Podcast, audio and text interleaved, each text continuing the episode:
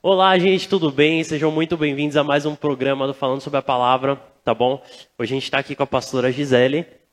Eu sou o Fábio, esqueci de me apresentar. Eu sou o Fábio, a gente está aqui com a pastora Gisele. Se apresentei, pastora. Você já me apresentou? Mas se apresenta, pastora. me ajuda, me ajuda. Eu sou a pastora Gisele. E estamos também com o. Cri, cri, cri. Felipe, tá, tá controlando a câmera. Hoje nós estamos desfalcados. Bem desfalcados. Bem desfalcados, Mike. Desfalcadíssimos. Oh. Isso gera. Frustração. Exatamente. E a gente vai falar do quê? Frustração. Hoje o nosso tema é sobre frustração. E o que é frustração, Fabinho? É ser frustrado. é, é, você esperar que as pessoas venham pro programa e elas não virem. pra ajudar a gente. Você sabe é você, que... É você estar tá esperando o ônibus a meia hora e descobrir que o ônibus não passa mais naquele ponto. Frustração é você confiar em alguém e essa pessoa te decepcionar. Agora vamos, vamos, mudar de assunto, vamos falar sobre cura interior agora. Eu tô sentindo um negócio ali. Você viu? As coisas estão aflorando, estão vindo lá de dentro, do, do, profundo da alma. Seu Joca teve um sonho comigo e contou pro, pro nego ontem, né? Pro pastor ontem. É. Seu Joca teve um sonho que disse que a gente viu uma cachoeira assim muito grande, muito bonita. E eu olhava para a cachoeira e falava assim: Mas cadê o resto do pessoal? Era para todo mundo estar tá aqui, para a gente mergulhar. Cadê o pessoal? E ele fala assim que no sonho ele via que eu ficava triste, que eu ficava irritada, que eu ficava frustrada. Mas o sonho é real. Né? O que, que gera uma frustração? O que, que é essa frustração? O que, que como se dá isso? Conta pra gente, presbítero. Conta pra gente, presbítero, o que gera essa frustração. O que gera, o que gera frustração é a expectativa. Não, mas tem que colocar o microfone mais perto, né, presbítero? Não, tá Senão a gente tá, não tá ouve. Tá ouvindo, tá ouvindo. Mas nem eu tô ouvindo. Eu não, não, vou, não, vou, não vou chegar aos pormenores, que vai ficar frustrado. não vou dar as razões pelo qual você não está escutando, vai dar frustração. A frustração vem por expectativa. Porque geralmente é de uma expectativa que não foi atendida. Então, se a pessoa frustra, é porque. Vamos, vamos falar, não, vamos, vamos, voltar ao começo. Vamos falar só da frustração, depois a gente chega nessa parte aí. Mas você colocou sobre alguém uma expectativa da qual a pessoa talvez poderia atender ou não. Então precisa saber também se a expectativa que você colocou ela é real ou é irreal. Porque às vezes você coloca uma expectativa na pessoa que ela não pode te atender. Ela não pode suprir a sua expectativa. Aí a frustração é gerada por você, não pela pessoa ou pela situação. Já no outro ponto, você põe a expectativa sobre uma situação e uma pessoa, e isso não ocorre como deveria ocorrer. Aí é uma frustração real. Aí precisa saber qual é o tipo de frustração que você acabou caindo, né? Aquela que é frustrada. Eu acho que geralmente as pessoas se frustram porque elas querem as coisas do jeito delas. E acho que, independente de ser é, colocada uma expectativa ou não na pessoa, eu acho que o que está ali é mais o fato daquilo que ela quer do que aquilo que precisa. Né? Então, o fato dela querer muito algo é o que gera a frustração. Hoje a gente vive num tempo onde as pessoas elas andam bastante frustradas, né? Então, por exemplo, nós acabamos de sair é, de um tempo de, de feriado que a gente usa para descanso. Quantas pessoas saíram desse feriado e no dia seguinte estavam frustradas? Ou daqui a um mês vão ficar frustradas? Porque não deu o resultado que elas queriam ou que elas esperavam. Tem pessoas que a gente vê que se frustra com Deus. Por que, que isso acontece, Fabinho? Porque provavelmente colocou em Deus uma, uma esperança de algo que não é Deus que vai fazer. Entende? Por exemplo, eu posso. Vamos supor, exemplo, a casa. Eu posso pedir para Deus me ajudar a construir a casa. Mas Ele não vai botar a mão na casa e construir para mim. Entendeu? A gente tem que, que botar a mão na massa. Entendeu? O que acontece? A frustração, ela, é o que o presbítero falou, ela gera em torno de uma esperança não alcançada. Então, se eu boto a expectativa em alguma coisa e eu não alcanço, eu me frustro, entendeu? Se eu coloquei minha expectativa em Deus e algo que não está de acordo com a palavra dele, não está de acordo com. Na verdade, se eu não leio a palavra dele, eu não tenho como saber se ele vai realmente fazer, né? Mas assim, eu fiz um acordo com Deus que é só meu lado. Vai se frustrar. Muito provavelmente Deus não vai fazer. Ele não, não deve ter concordado com isso, entendeu? Fala, Senhor, é isso aqui e eu vou fazer isso aqui para ter. Não, não é assim que funciona. Com Deus é um relacionamento. Na verdade, o que Deus ele te promete, ele cumpre, entende? Então, eu, quem se frustra com Deus é porque colocou algo em Deus que provavelmente não era de Deus, entendeu? Mais ou menos, está confuso. Não era de Deus ou não deu o resultado da não, é. forma é. que queria. Ou queria que Deus fizesse de um jeito e Deus fez de outro para que tivesse aquele resultado. Quer, quer ver um exemplo legal que as pessoas se frustram bastante com Deus? A gente coloca em Deus muito esse negócio do milagre, né? Eu quero um milagre, eu quero, eu quero viver as promessas, eu não sei o quê. Mas quase ninguém quer passar pelo deserto. Ah, Entendeu? de novo o bendito aí, é, do deserto. Aí, não, mas olha o que acontece. A pessoa ela quer o milagre dela. Jesus, o que, que eu não entendi sobre o deserto ainda? mas a pessoa não quer ser tratada. Então, quando ela, ela entra no deserto, muitas vezes gera frustração. Porque fala, pô, eu estava melhor antes. Mas na verdade o deserto é para ter o tratamento, é para ter cura, entendeu? Entendeu? Não, entendi. Deus está uma semana com essa história de deserto comigo. Deserto, deserto, aula de teologia, deserto, não sei, deserto, né? Então a gente tem que descobrir o que, que Deus tem ainda para falar sobre o deserto que eu não aprendi. Não é verdade? Sim. Na verdade, assim, Fabinho, o que eu vejo é o seguinte: as pessoas elas querem um milagre do jeito delas, né? Então Deus prometeu uma terra para o povo, já que você citou, né, o deserto. Para eles era sair do Egito e entrar na terra. Deus não deu a terra. Sim. Eles não entenderam que tinha um processo de estruturação. Porque lá no Egito eles eram o quê? Escravos. Escravos. No deserto, eles iam aprender a ser livres. No deserto, eles iam aprender a ser nação. No deserto, eles receberam as bases das leis que deveriam se cumprir, daquilo que era um relacionamento deles com Deus, com Deus, porque Deus deseja o jeito certo de cultuá-lo. Não posso cultuar a Deus do jeito que eu quero. Né? Ontem, antes de ontem, eu estava vendo uma aula com seu pai e, e a gente estava vendo que as pessoas, nas alianças delas, no dia a dia, as alianças rompidas. Aí depois chega no culto e quer adorar a Deus. Mas se você não tratar as alianças que estão ao teu redor. Não, não vira. Não vai. Exato. Era uma aula até de, de profetas menores.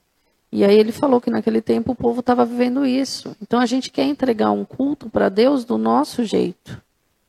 A gente quer fazer as coisas para Deus do nosso jeito.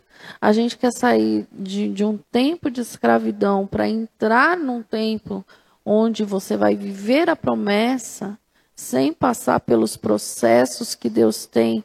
E quando Ele começa a passar esses processos, porque não é do jeito. As, muitas vezes o que a gente vê ao longo do caminho é as pessoas fazendo birra com Deus. Sim. Então, já que é assim, eu não vou. É, ficou frustrado e Já que é assim, eu não forma... faço. Exato. Então, ele, Deus, muitas vezes, ele vem para nos frustrar mesmo.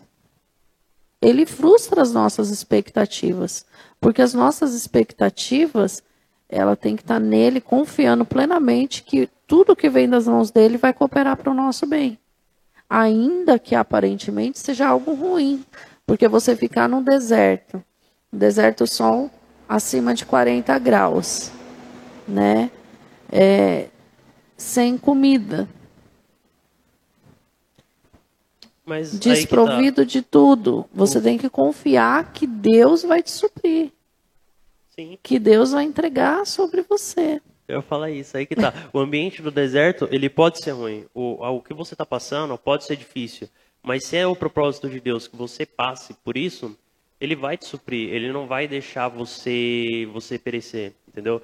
É engraçado porque assim, eu, eu ouvi isso em alguma aula, eu não lembro onde, que assim, muitas vezes Satanás ele ele quer levar o nosso ego, ele quer deixar a gente no alto, entre aspas, vamos dizer assim.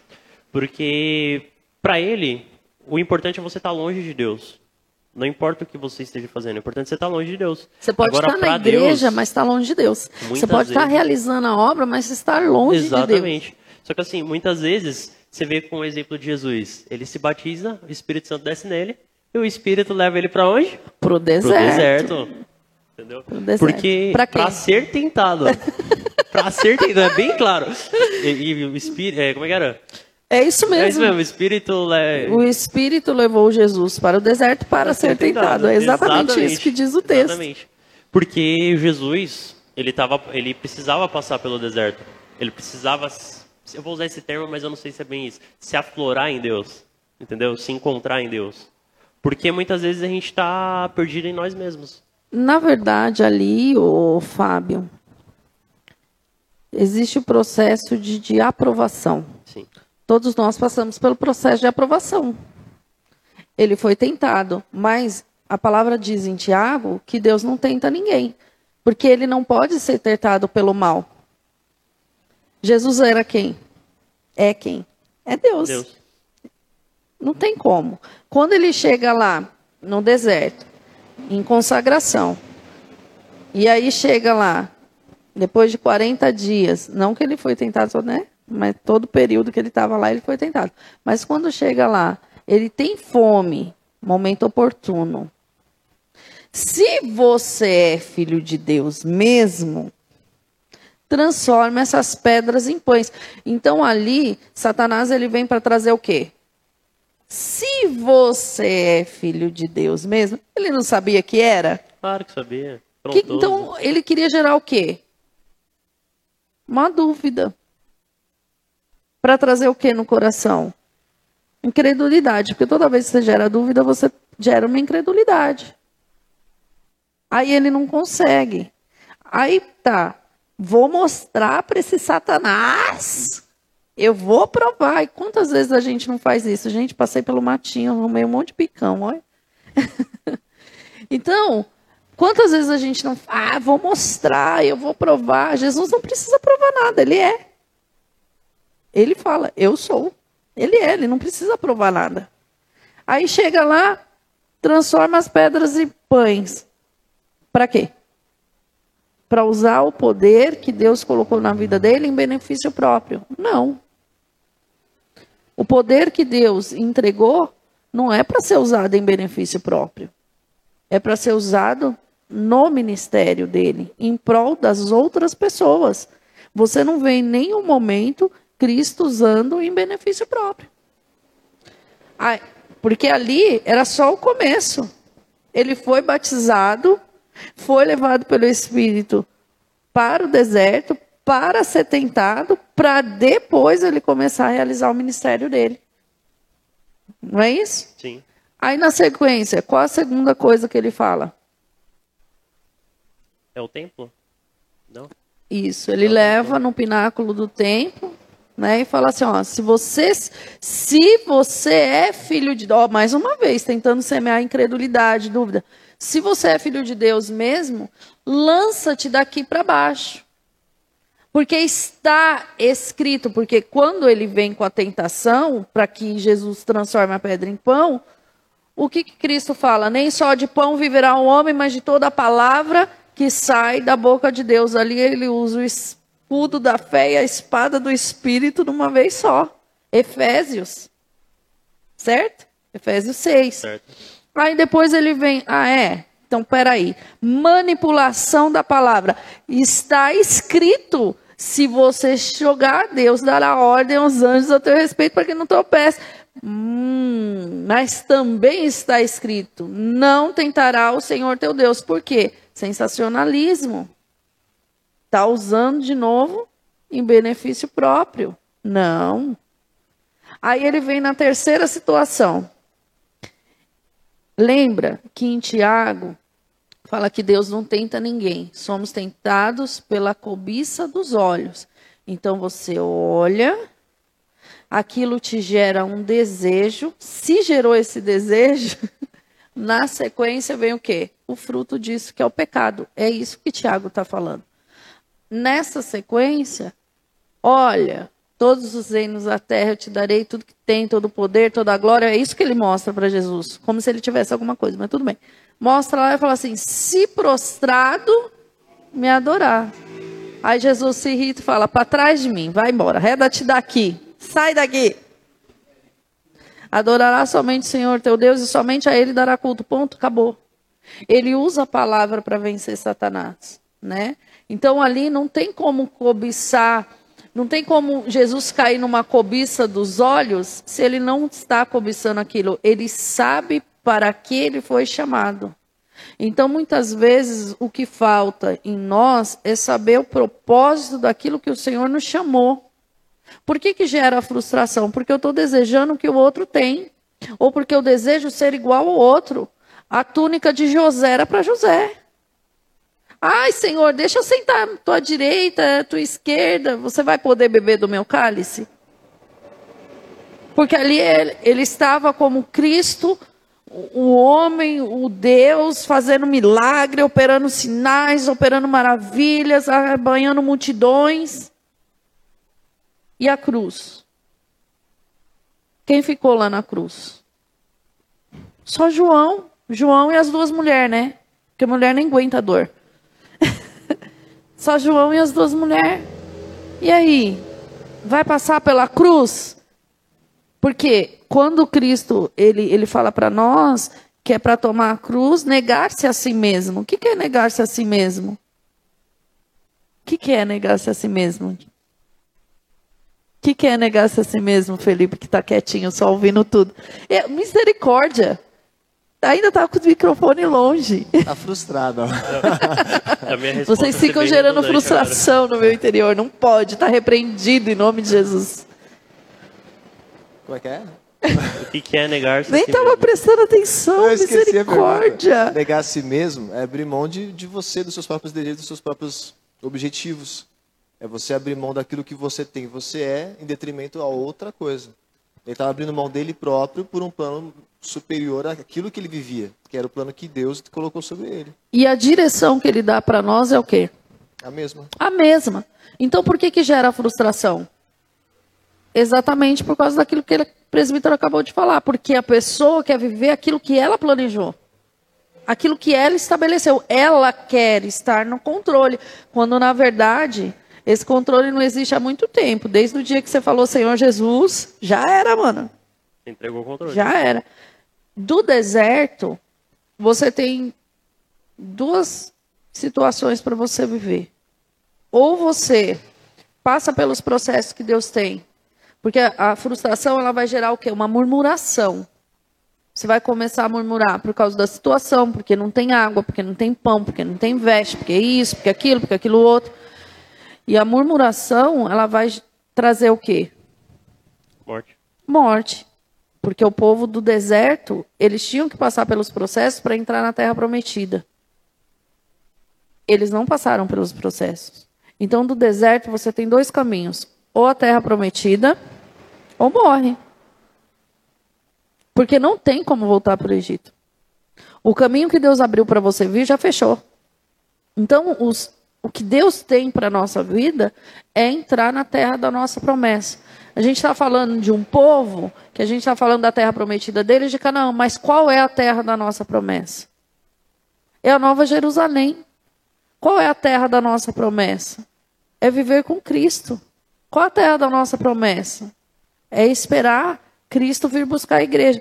E, e aí é que está o grande problema, porque eu faço um voto porque quero que Deus me dê tal carro, tal casa, tal situação, tal liberação. Eu não sou contra voto, voto é bíblico, se Deus te pediu, faça. Mas barganhar com Deus. Não, não dá. Não é bíblico. Não, não, não rola. Não, dá. não é bíblico. Já barganhou com Deus, presbítero? Ele está viajando hoje. Deus, Misericórdia, me ajuda, Espírito Santo. Você tem que fazer as duas coisas. Fazer o quê? Já barganhou com Deus, presbítero? Já, faz tempo, já fiz isso. Faz já. tempo, já, né? Já fiz isso já. É ruim, não é? Quando a gente se É depara, a gente... Que depois que você, depois que você, ele deixa você barganhar, deixa você fazer, para depois ele te mostra a realidade. Aí quando você vê a realidade, que você, poxa, não era nada disso. Não. E assim, acaba gerando também é, uma decepção. Por quê? Porque ou na hora ou depois você vai entender que aquilo não agrada a Deus. Eu não sei como é que as pessoas reagem quando não, Deus não se agrada de alguma coisa. Eu fico triste. Essa é a hora que eu me frustro. E aí Deus lembra, fala, mas você já ia falar, eu já sabia, eu te amo do mesmo jeito, aprendeu? Levanta e anda. Entende? Então, assim, eh, as pessoas barganham as coisas com Deus, trocam as coisas com Deus, fazem votos para ter aquilo do jeito delas. Pela misericórdia de Deus, tem momentos que ele concede para gerar isso aí que o presbítero falou. Aí você olha e fala, poxa, não é desse jeito. De tanto que a pessoa insiste, Deus acaba entregando. Mas quando Deus fala, não é isso que eu tenho para você, é porque ele tem algo superior. Os irmãos de José queriam tanto a túnica de José, mas José só ia preservar o povo do Egito. Ele nem entrou nas tribos de Israel. E Deus tinha um projeto para cada um dos irmãos dele. Então, quando você entende o que, que Deus tem para a tua vida, quando você entende que Cristo vive em você, quando você começa a abrir mão das suas coisas e a sua expectativa está em Deus, naquilo que Ele falou, porque o que Ele fala, Ele garante, Ele cumpre, as coisas começam a ficar mais leves. A gente vê pastores, bispos, apóstolos, profetas frustrados. Por que está frustrado? Provavelmente com o ministério. Por que está frustrado com o ministério, presbítero? Ajuda aí. Porque começou a fazer o ministério sem Deus? Não. Não? não. Por não. quê? Porque se o ministério é de Deus, você não começa sem ele. Porque na verdade o ministério que vem de Deus começa por ele, nele. Sim. E ele inclui você. Então não tem como é. Mas como é que você. Sim, mas então como assim, se é ele quem inclui você no ministério, não você que inclui Deus no ministério. Se é necessidade de você incluir Deus no seu ministério, aí, já- aí, você, aí é a garantia de que você vai se frustrar. É a garantia que você vai se frustrar. Ah, mas Deus está me usando. Deus está te usando por misericórdia, porque tem gente no seu caminho que precisa dele. Mas se você está nesse, nesse naipe aí, você vai se frustrar. É sinal de que Deus não te entregou essa Deus não te deu esse ministério. ministério. Exatamente. Se você precisa colocar Deus em alguma coisa, está errado. Porque tudo começa em Deus. Aí você fala, ah, mas então começa nele. Ainda que seja uma coisa que você viu na palavra, sempre começou nele. Se é uma promessa que Deus te deu na palavra dele, já começou nele, porque foi ele quem prometeu. Então, se você precisa incluir Deus em alguma coisa, já está tá errado. A não ser alguém que veio de lá de fora, veio do mundo, conheceu Jesus Cristo, agora Deus entra na vida dela. Mas a partir do momento que Deus já está na tua vida, tudo começa nele. E é dele, é para ele, ponto. Agora, a frustração de homem de Deus é porque no meio do caminho provavelmente se perdeu. Porque houve uma substituição de, de, de valores ali. Onde provavelmente Deus saiu de cena e entrou ele próprio. Isso acontece muito fácil, porque é uma linha muito tênue, é muito complicado. Quem assume li- liderança, principalmente alguém midiático, por exemplo, ou alguém que tem. Alguém que é muito conhecido no seu bairro, na sua cidade, na internet, é muito complicado, é muito difícil. E a gente tem que ter muito. A gente tem que orar muito por essas pessoas, porque não é fácil. É um, é um fardo carregar isso. Porque para a pessoa se perder é muito fácil. Porque está na natureza da pessoa tudo que ela precisa para se perder. O ego, o orgulho, tudo, está tudo dentro dela.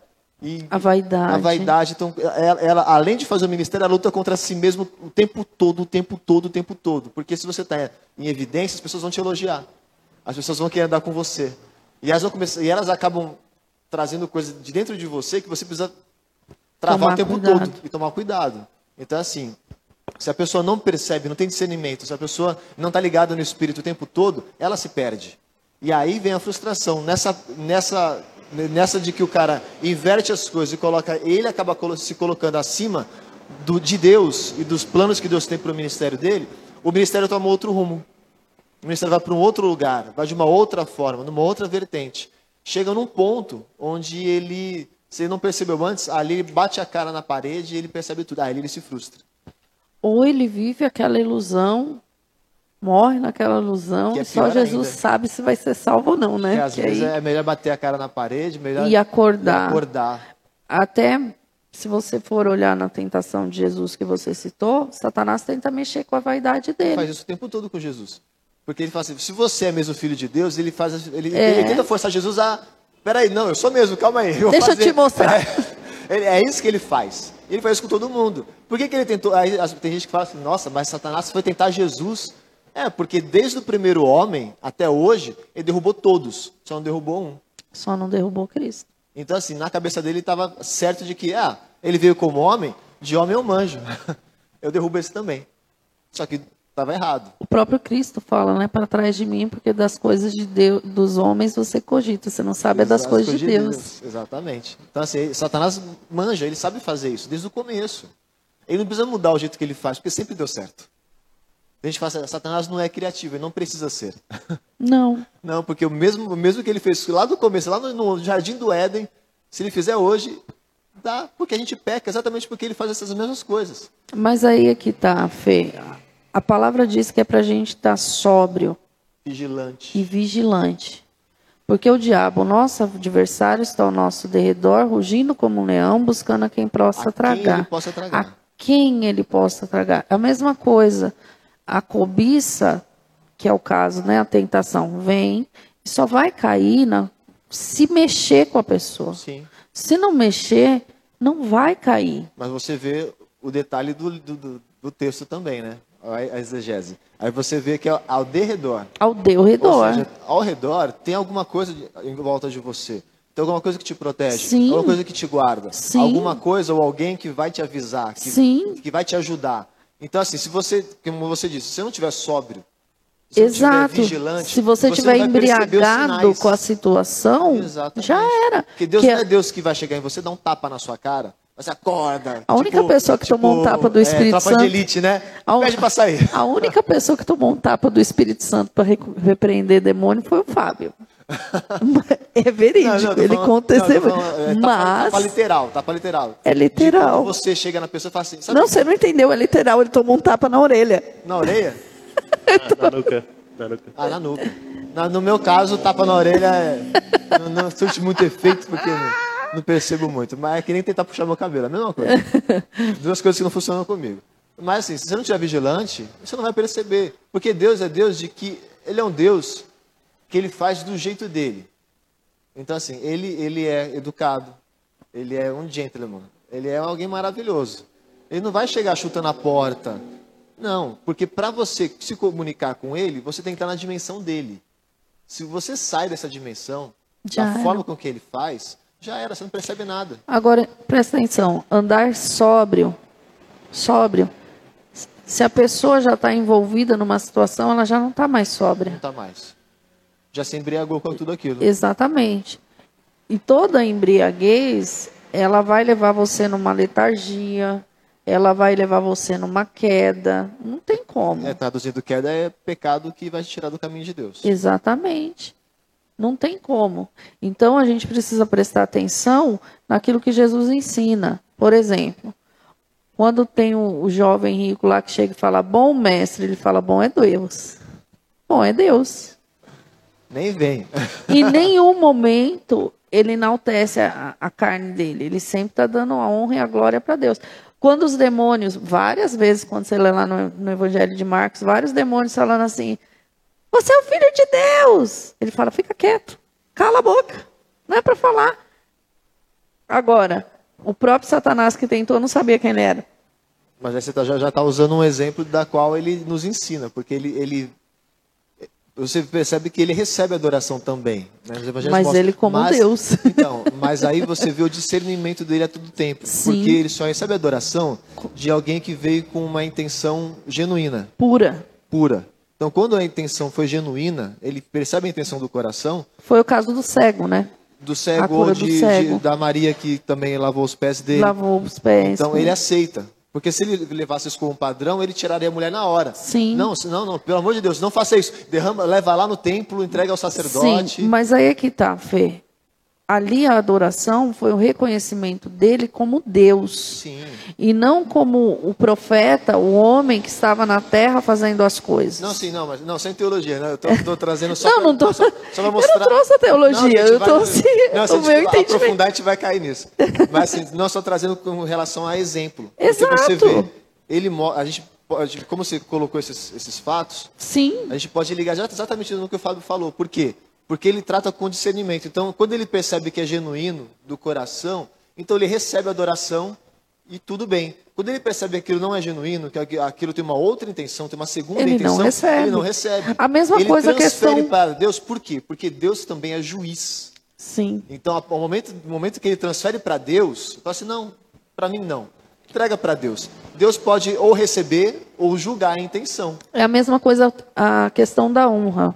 Sim. Honra é diferente de bajulação. Então, é, você vai honrar quem?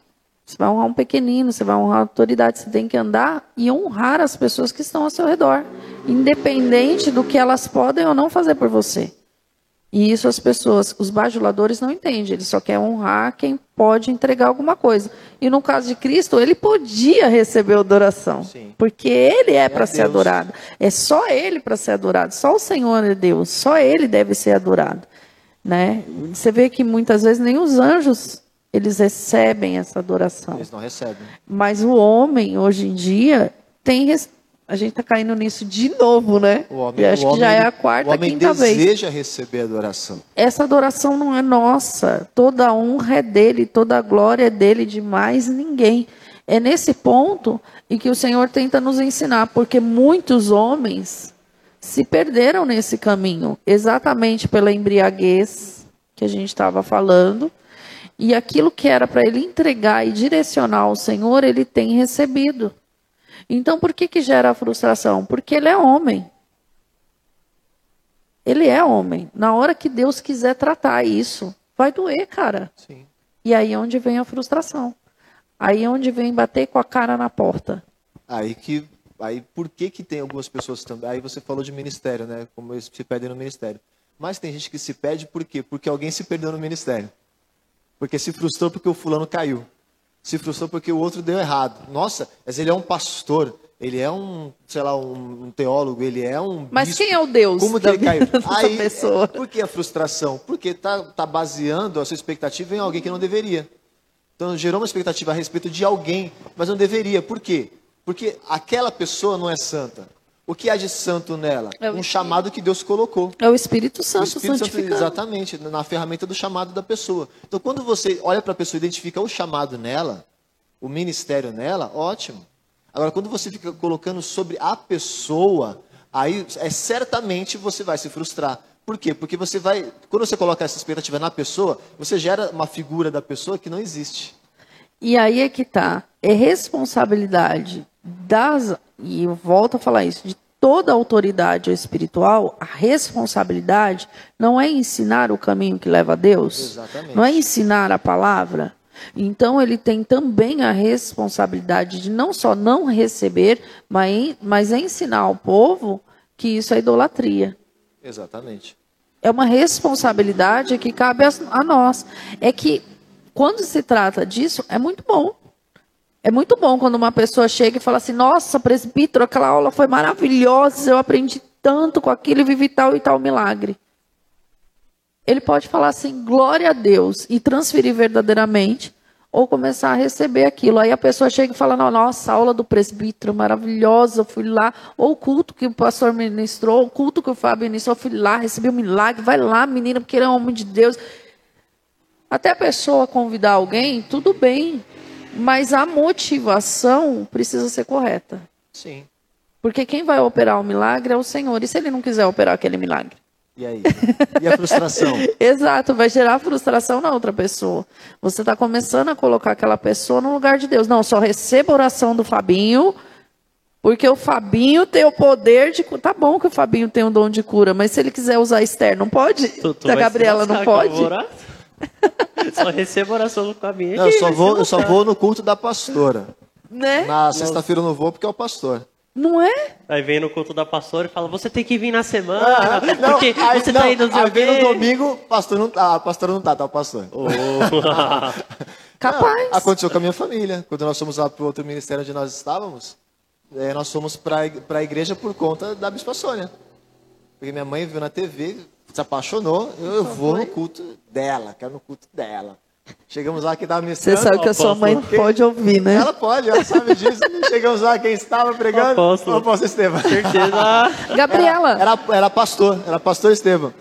Era aí que estava pregando, porque a gente foi no culto errado. a Gabriela do Gabriel. Não, nós vamos na quarta, porque na quarta a pastora não está, só está o pastor, e na quarta a pastora faz curso, ela não vai estar. Chegou aqui, quem estava? Você. Caramba. Naquele dia eu não tive aula de Libras. Eu vim para a igreja. Foi um choque. Então, assim, não adianta. Essas expectativas humanas no, no homem sempre vai dar frustração. Ah, mas eu esperei isso, isso, isso do meu trabalho. Filho, não espera nada do seu trabalho. A, a, a Vitória, ela foi no sábado de carnaval trabalhar, porque tinha uma prova agendada e o sistema não tinha confirmado o cancelamento, então ela precisou ir. Você não confirmou o cancelamento, tem que ter alguém na empresa. E aí, quando ela chegou lá, tinha sido cancelado. E aí, conhece a Vitória, né? Fui à Feliz. toa. e o, o, o chefe dela viu pelas câmeras que ela estava lá, agradeceu a Vitória e tal, mas ele ficou muito grato. E ela falou assim: Nossa, mãe, fui lá à toa, tal. Né, no durante a semana, ele foi, agradeceu ela de novo. Ele me agradeceu, mãe, mas eu queria mesmo ganhar pelo meu dia, né? Ela só comentou comigo.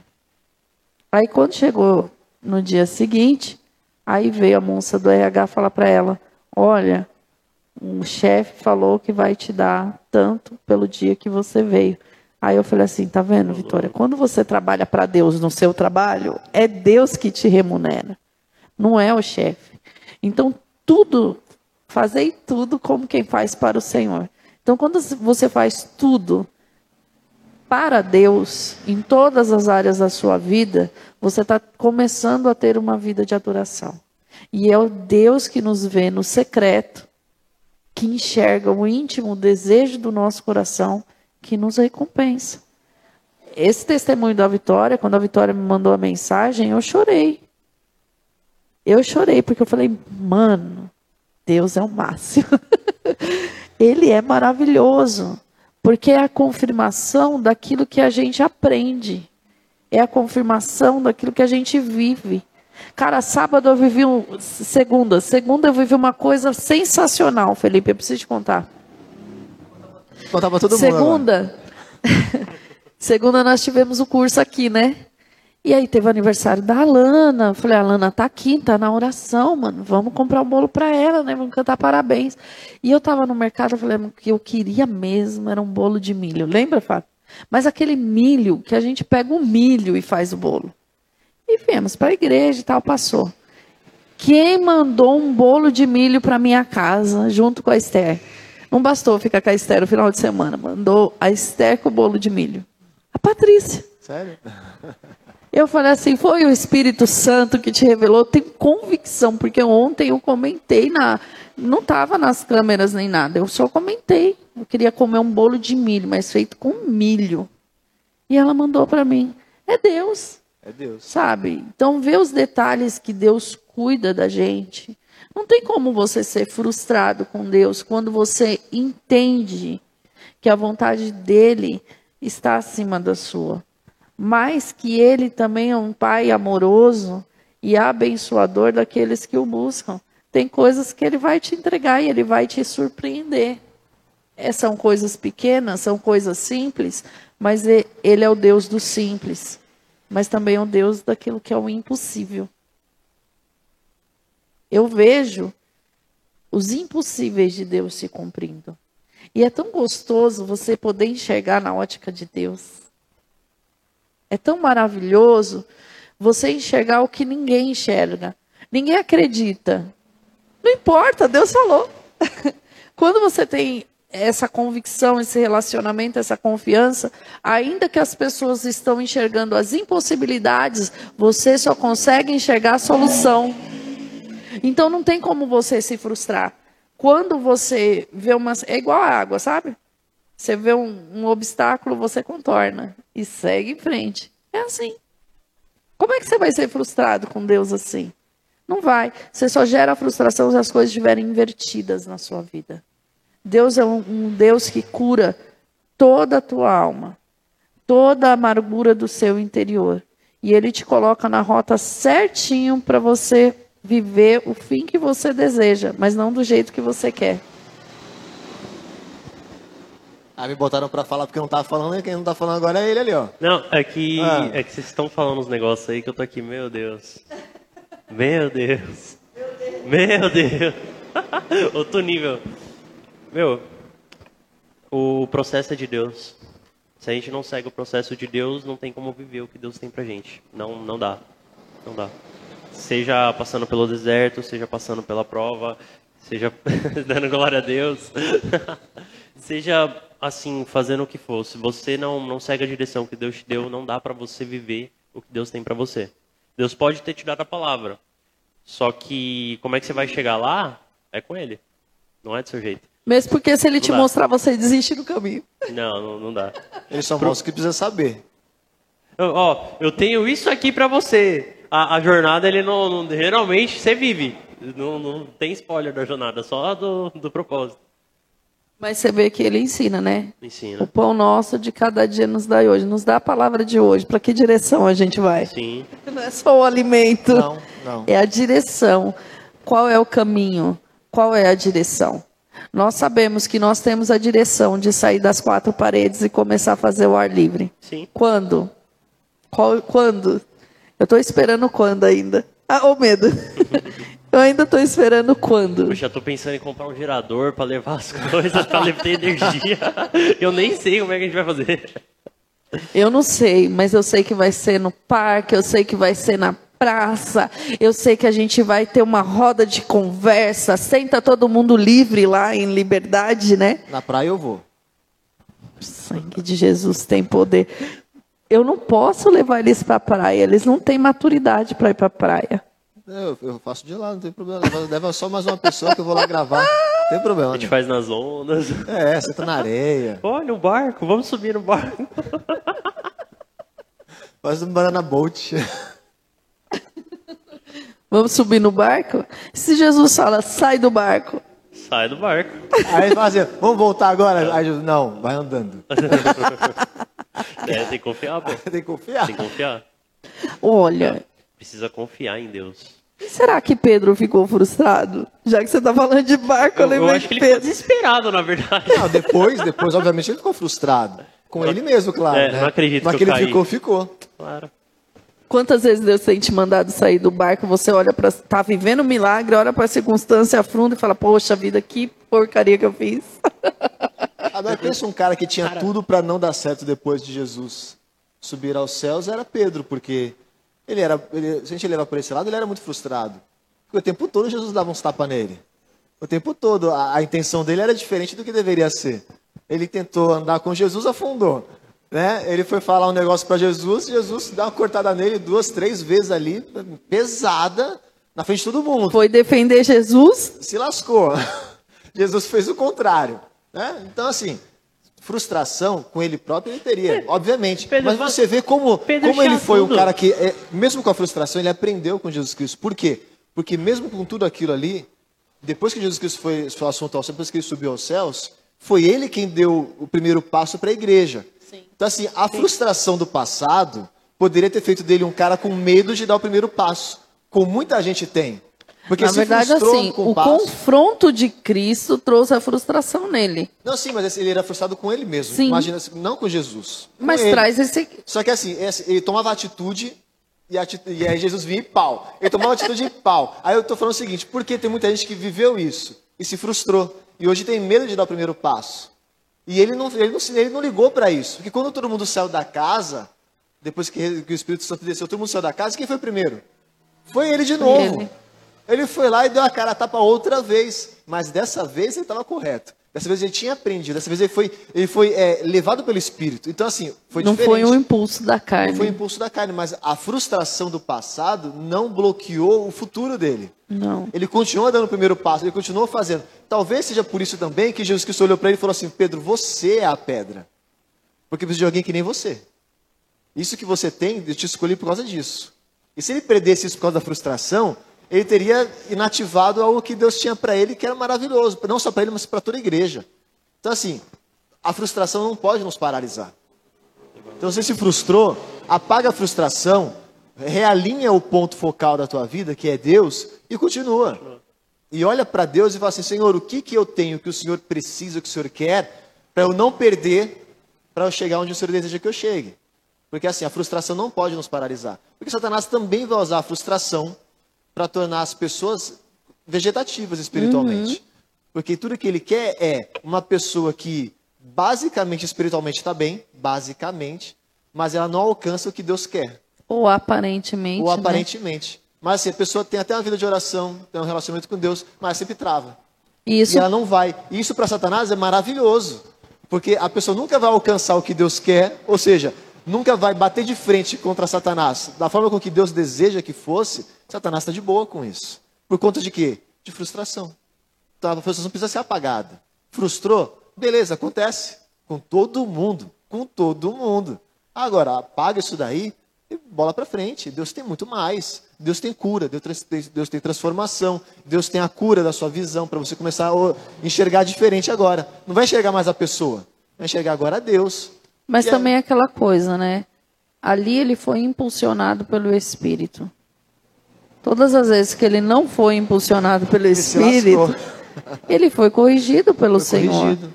E, em dado momento ele chega a dar, até dar espaço para Satanás. Sim, Jesus falou isso. Né? Porque todas as vezes que a gente dá vazão para o nosso impulso, para a nossa carne, é assim. Então, a, a diferença está em você buscar no que o Senhor quer. Qual a direção que o Senhor tem? É o passinho de cada dia que você é um vai dar. Vez. Não adianta. Quer ver outra coisa que gera frustração? Estava falando com uma pessoa esses dias. Ela tem um zilhão de coisas para resolver. Mas ela não vai resolver tudo de uma vez. Não vai. Ninguém resolve tudo de uma vez. Sou mulher. Lavo, passo, cozinho, cuido de criança, aconselho e ainda ouço aula. Mas eu tenho que estabelecer o que é prioridade no meu dia. Eu não vou dar conta de tudo. Eu não sou máquina, eu sou um ser humano. O que, que é prioridade? O que, que eu tenho que fazer primeiro? Para onde eu vou?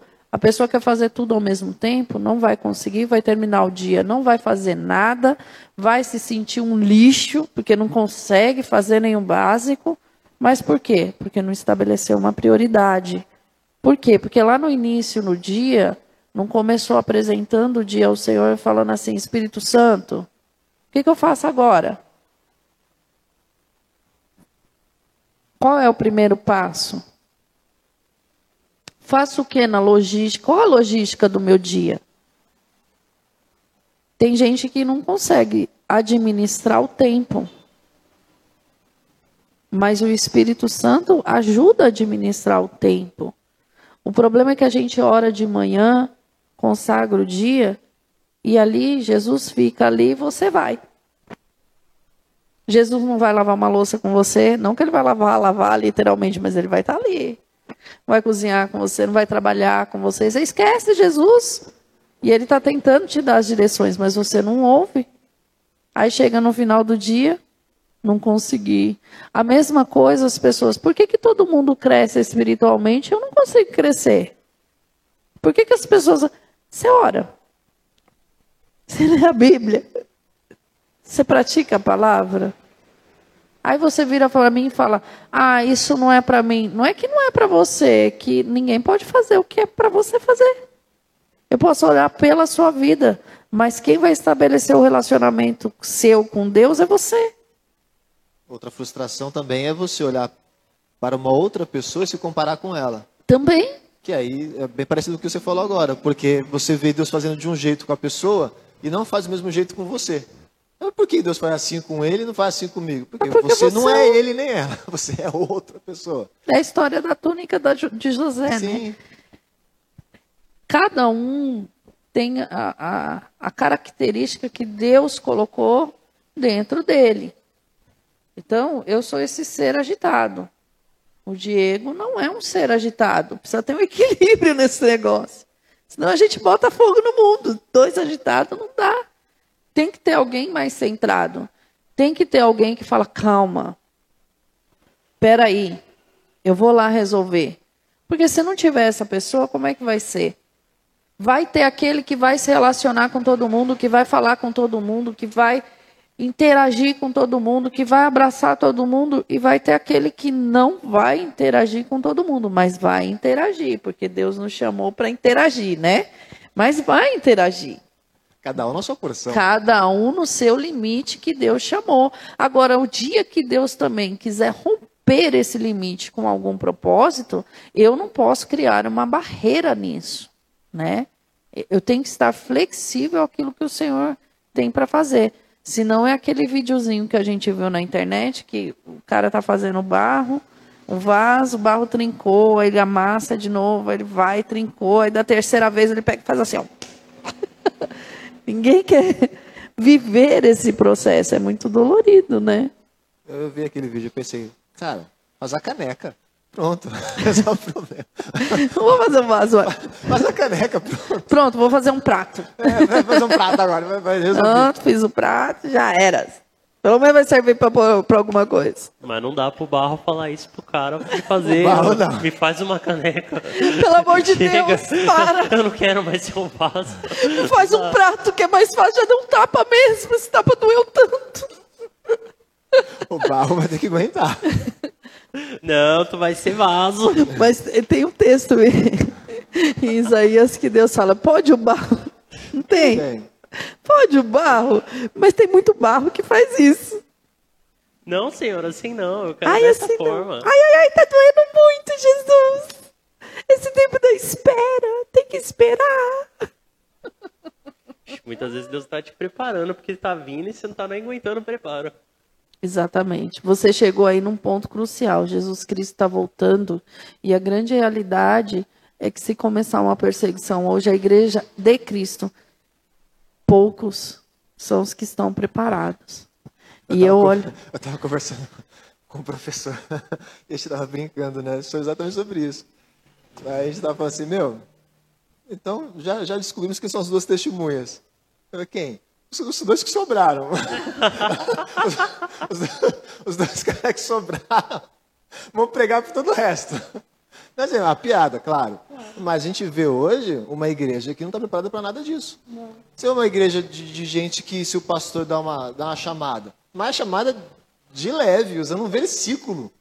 Se o pastor recitar o versículo pro amado, Eu não acredito que ele recitou aquele É versículo pra mim. exatamente isso. Quem ele pensa que é? aí o cara Eu pensa. não aguento mais essa palavra, Deus. É. Não, só fala desse assunto. Aí, o cara, aí depois fica assim: quem é o anticristo? Quando eu vier o anticristo, eu falei, meu filho, pelo amor de Deus, pede para Deus te levar antes dele. Porque desse jeito, você vai aguentar alguém botar sua família de joelho na sua frente? Falar assim: nega Jesus, eu dou um tiro nesse. Não, não nego. Pau. Ah, agora eu nego, agora eu nego. É, não- desculpa, não dá. Não dá. Acho- A gente não está vivendo um tempo. A gente está vivendo um tempo onde, na verdade. Eu Na vou usar- verdade, eu vou usar, eu vou usar uma nem expressão. precisa chegar nesse ponto precisa que chegar você ponto. falou. Muito, muito, Começou muito a bater. Tropa de elite na cara. Pá, Dá tapa na cara, tchau. tchau. Tchau. Não, ainda mais. Veio um- uma proposta de um bonitão, uma bonitona, já nega Jesus na hora. E esse é o que mais tem hoje Porque a em gente fala, Ah, na verdade, a gente fala, a gente fala de negar Jesus nesses termos. Mas a gente nega Jesus quando a gente fala assim pro pecado. Então você está indo no carnaval, você foi pro carnaval, você negou Jesus, meu querido. Você negou, ah, é cultura brasileira. Tá, tem cultura brasileira que é aceitável, tem cultura brasileira que não é aceitável. Porque assim, vamos lá, do carnaval, o que é aceitável no, no carnaval? Para mim, na boa, o samba. O ritmo, não estou falando da, da, das Ah, tá. O ritmo é cultural? É cultural. É nosso? É nosso. Ótimo. Mas chegou um ponto que é inviável. Chegou num ponto que não é aceitável. Então você tem que. Tá, se você está falando da música, O legal. que vem junto é o, O que vem- problema. exatamente. Tudo aquele pacote que fizeram em volta é inaceitável. Não dá para aceitar um negócio. Isso não pode ser chamado de cultura. Eu não posso pegar uma mulher brasileira e apresentar para o mundo do jeito que é feito. Desculpa, a minha filha é brasileira. As minhas irmãs são brasileiras, as minhas sobrinhas são brasileiras, a minha mãe é brasileira. Aí eu quero, eu brasileiro, apresentar a mulher brasileira para o planeta. Não, isso é inaceitável, não é cultura. Não, você não está apresentando aceito... a mulher brasileira, você está prostituindo é, ela. Estou oferecendo, exatamente. exatamente. Aí, quando eu chego no ponto, você fala, não, eu vou, é, vou para lá porque é minha cultura. Você negou Jesus, meu querido. Você negou Jesus. E aí eu vou usar um termo é, humano para Deus, mas Deus se frustrou com você. Porque, obviamente, Deus não tem expectativas a nosso respeito, porque Ele conhece todas as coisas. Mas vamos transformar isso para Ele. Porque a Bíblia também faz isso, né? Então vamos, vamos transferir isso para Ele. Ele se frustrou com você. Você gerou frustração no próprio Deus. Porque Ele tinha um projeto para você, um plano para você, e Ele confiava em você. Vamos usar o exemplo de Jó? Satanás foi lá falar. Por que, que, por que, que é interessante? Por que, que tem esse texto em Jó e não tem mais nenhum na Bíblia? Porque é um exemplo de uma coisa que pode ser real. Satanás pode usar isso até contra você. Satanás foi lá e falou o seguinte: ó, Jó está lá, bonitão, não sei o que e tal. Mas deixa eu mexer com ele, que ele vai ser diferente do que, que o senhor acha. Ele falou, Vai lá, Satanás. Você quer mexer? Faz, mexe em tudo que você puder. Só não toca nele. Certo, Jó, Só não toca nele. Satanás foi lá e fez tudo o que queria que podia. Jó não mudou. Jó permaneceu. É claro que Deus também precisava de um de um sacode para dar uma ajustada em Jó em muita coisa, porque Jó também era um, é um cara que não conhecia Deus, achando que conhecia. E aquilo tudo fez ele conhecer a Deus de verdade. Mas você vê que se Satanás ele conseguiu fazer com um cara tão reto como Jó, o que não faz com a maioria de nós hoje? Então assim, será que se Deus se Deus colocar tanta expectativa sobre você, e ele, ele permaneceu sem negar, sem negar, íntegro, íntegro, mas ele permanecia sem conhecer. Você vê que só no, da metade para o final do livro de Jó que você percebe que ele começa a conhecer a Deus, tanto que ele faz uma declaração que Sim. é muito famosa, né? Eu te conhecia só de ouvir falar, mas Sim. hoje eu te conheço de contigo andar. Ou seja, assim, eu, eu conhecia o Senhor do que as pessoas me contavam. E a maioria dos cristãos de hoje vive nisso. Eu conheço a Deus das histórias que todo mundo me conta. E até na Bíblia também as pessoas conhecem a Bíblia das histórias que as pessoas contam. E pouca gente conhece Deus de, de andar com Ele. E aí a grande frustração entre aspas, a respeito de Deus vem nisso. Porque eu jogo uma expectativa sobre Deus da qual Deus nunca me prometeu, de uma natureza de que Deus não tem, de uma pessoa de que Deus não é.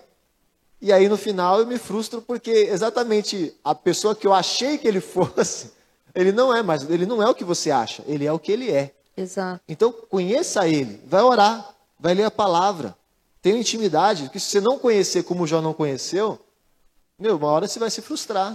E o detalhe, Jó começou a conhecer da metade para lá porque ele permaneceu. Ele permaneceu. Se você não permanecer, como é que você vai conhecer? Você nunca vai conhecer. Tá cheio de gente frustrada que saiu da igreja porque não conheceu a Deus dentro da igreja Sim. e permanece com essa mesma visão a respeito de Deus fora da igreja. Sim, como se Deus tivesse alguma coisa a ver com tudo aquilo que ela viveu. Exatamente. Porque ela, na... ela, ela colocou expectativa sobre pessoas, Exato. sobre uma, sobre uma comunidade. Exato. Foi frustrada porque as pessoas frustram Basicamente, e muitas vezes Deus também permite para tirar essa idolatria, essa, é, é, esse olhar que o homem tem um para com o outro. Deus às vezes usa essas coisas para nos tratar, nos alinhar. Às vezes para você não repetir. Exato. Deus tem um chamado para você às vezes parecido com o que daquela pessoa Exato. que te frustrou e ele está te mostrando, olha, olha o que essa pessoa fez. Para você. Por amor de mim, não faça igual. Exato. E, e, tem situações que é para tratar você mesmo. Para você mesmo, exatamente. quando Deus começa a tratar o ego de uma pessoa, o que, que ele faz? Ele vai frustrar a pessoa. Ele coloca a pessoa em situações de humilhação. Sim. Não tem como ser diferente disso. Então, Deus usa várias situações ao redor e aonde a gente cai em tudo, coopera para o bem daqueles que amam a Deus. Então, até as coisas que aparentemente aos nossos olhos é ruim, acaba sendo para o nosso bem. Agora, a questão é, é, que dentro da igreja a pessoa se frustrou porque ela queria uma religião. Ela Sim. não queria Deus. Ela, ela, o desejo dela não estava em Deus. Estava no ambiente, estava no convívio, estava naquilo que Deus podia fazer como gênio na lâmpada na cabeça Exatamente. dela, né? Mas não como Senhor da vida dela. Porque existe um peso, ele é o Senhor. De tudo. É a de gente- todas as A coisas. gente confunde muitas coisas, né? Porque Ele é pai, mas ele também. Exa- é exatamente isso que eu ia falar, porque a graça nos dá um nível de relacionamento da qual a humanidade nunca teve com Deus. Exato. De, de chegar em palavras que nós podemos usar que ninguém antes de Jesus pôde usar, como amigo, como Exato. pai. E pai não pai de quem cria, pai de Sim. relacionamento, pai próximo, né? Sim. E aí as pessoas acabam entrando numa libertinagem gigantesca. Por quê? Apesar de ser seu amigo, apesar de ser seu pai, apesar de ser quem te ama, ele nunca deixou e nunca vai deixar de ser Deus. então eu acabo confundindo as coisas e aí eu me frustro por quê? Porque eu me confundo. E aí entra um monte de coisa, inclusive até coisas que são ensinadas hoje a respeito de Deus que são, são até heresia. Porque ele nunca deixou de ser Deus. Por exemplo, aproveita Por que você exemplo, está aí já está falando, fala. ah, chega, ao você chegar ao ponto de chamar Jesus de você, o Deus de você, É triste, já, né? já é, é triste e é sintoma de alguma coisa muito errada com você. E a gente traz isso por quê? Porque é uma tradução errada. Porque no inglês, você no tratamento não existe o Lord, que a gente usa aqui para Senhor, né? Ou Sir. Lá realmente eles usam o you, você. Mas para nós, nós chamamos ele de Senhor, porque ele é Senhor e nunca vai deixar de ser Senhor. O Senhor é meu amigo. O Senhor é meu pai, porque ele é Deus. Ele é Deus. Então não existe uma relação da qual eu tenho igualdade com Deus. Nunca vai existir isso, que eu tenho igualdade com Jesus Cristo. Anos ou- luz, né? Entendeu? Ou igualdade com o Espírito Santo. Isso não existe. Não existe. Se eu comparar, por exemplo, alguns homens da Bíblia, eu, eu Felipe, já não me vejo de- em termos de igualdade com os caras, eu vou pensar que alguém pode me ensinar que eu tenho algum termo de igualdade com Deus, mas de forma alguma. Vamos começar que Daniel parava três vezes por dia para orar. Pra Você orar. consegue parar? Parar? Parar para Igual eu orar? imagino que ele fazia? Não. Não. Não. Ele parava para orar. Eu duvido que eu tenho para fazer mais coisas que Daniel tinha, na função que ele, que ele cumpria naquele tempo onde estava escrito que ele parava para A orar. gente não consegue fazer essa pausa.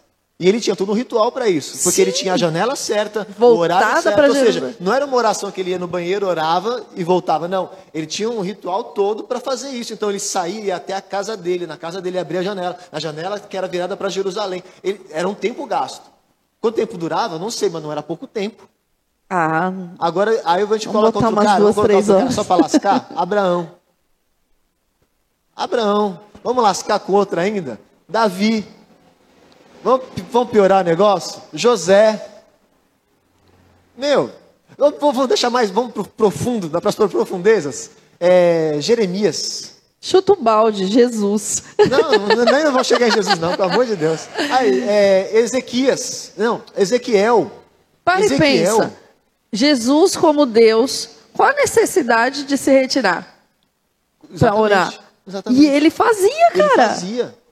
Ele fazia. Aí o- a gente aceitou Jesus ontem. Eu, eu me coloco, a gente aceitou Jesus ontem E e, olha- acha que pode orar. Ah, eu posso orar de qualquer jeito.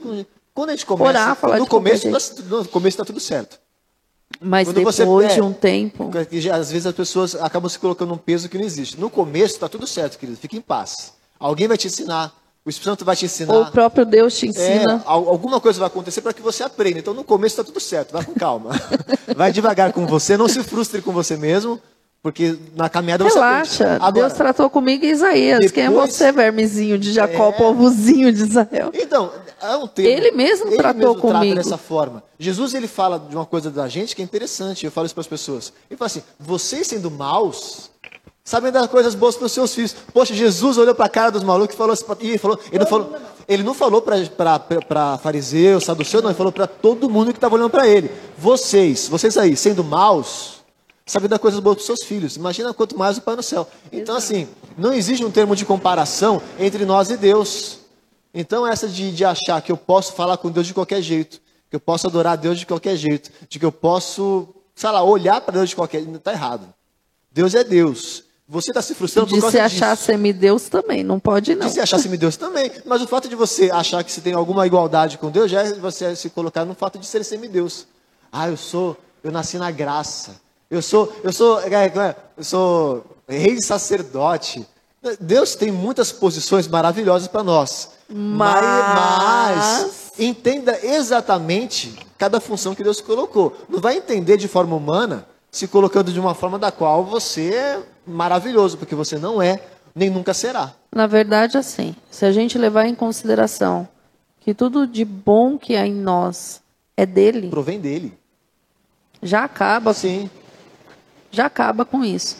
Porque quando, o que tem de bom no ser humano é o resquício da imagem e semelhança de Deus. Sim. O que tem de bom no ser humano, aquele que é templo do Espírito, é o próprio Espírito que produz. Do homem, não provém nada de bom. Nós falamos sobre o fruto do Espírito aqui. O fruto é do Espírito. O fruto não é nosso. As pessoas, muitas vezes, Fê, as pessoas querem vencer o pecado ou ter o fruto do Espírito, mas agindo pelo braço delas. Sim. Isso é uma coisa que o Senhor ele tem falado muito nesses últimos tempos. Que já deu o horário, mas a gente vai, né? É, Deus tem falado muito nesses últimos tempos das pessoas querendo gerar um fruto que é do Espírito, o fruto do Espírito, vencer o pecado, vencer a carnalidade dela, mas no braço da carne dela, na vontade humana dela, pela força dela, não vai conseguir. Não vai dar certo. Você tem que entender que você é totalmente dependente do Senhor e sem Ele você não vai conseguir. Você tem que entender que Ele é o Senhor, que Ele é Deus, é aquilo que a gente está falando aqui. E que em você não tem nada que você possa fazer para alcançar essa graça. Não.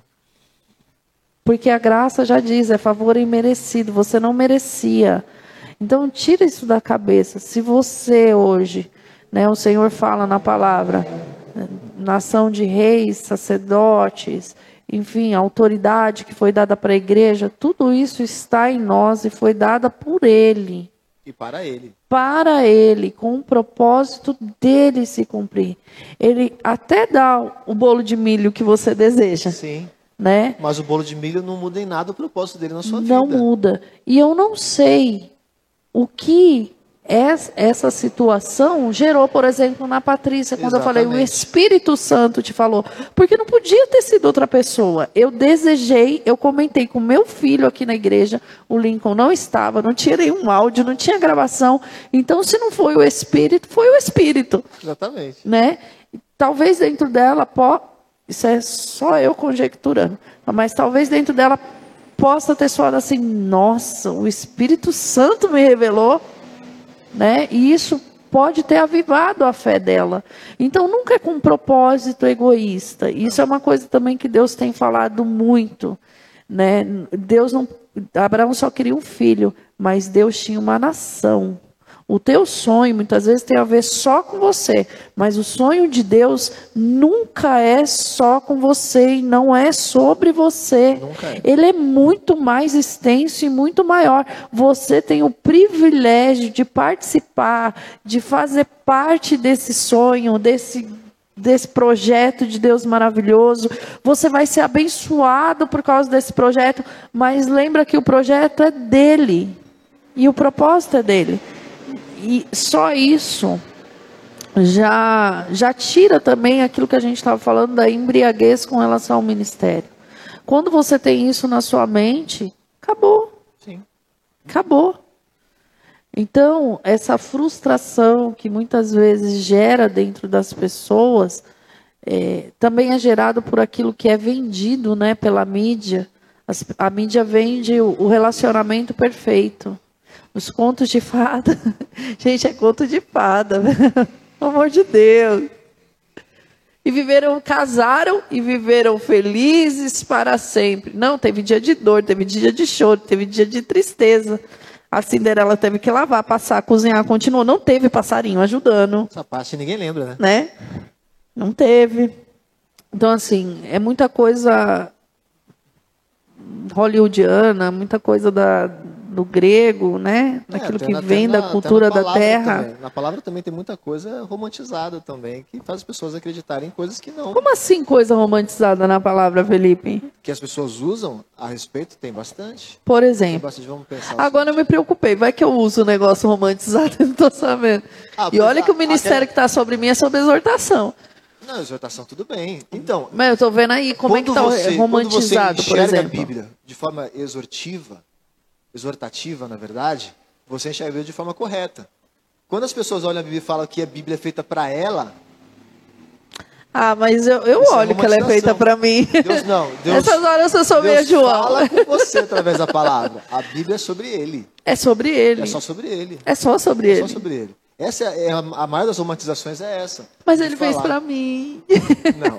É igual João. O discípulo a quem ele mais amava. Ele amava todo mundo. Não, mas ele mais me amava. Isso para mim tá bom. Isso é, esse para mim é o termo aceitável do romantizar a Bíblia. Isso não, não, tá. Porque não foi feito. Você, você pegar, você entender que a palavra foi escrita também para você, para você conhecer a Deus, ótimo. E conhecer aquilo que ele pensa a seu respeito, ótimo. Agora, você achar que você é o ponto da Bíblia, é complicado. Que você é o solzinho e que Você é tudo sol, gira em torno de você. Tá errado. Tipo, você, você é o sonho de José. Então vai lá em Romanos, porque dele, por ele, para ele são Exatamente. todas as coisas.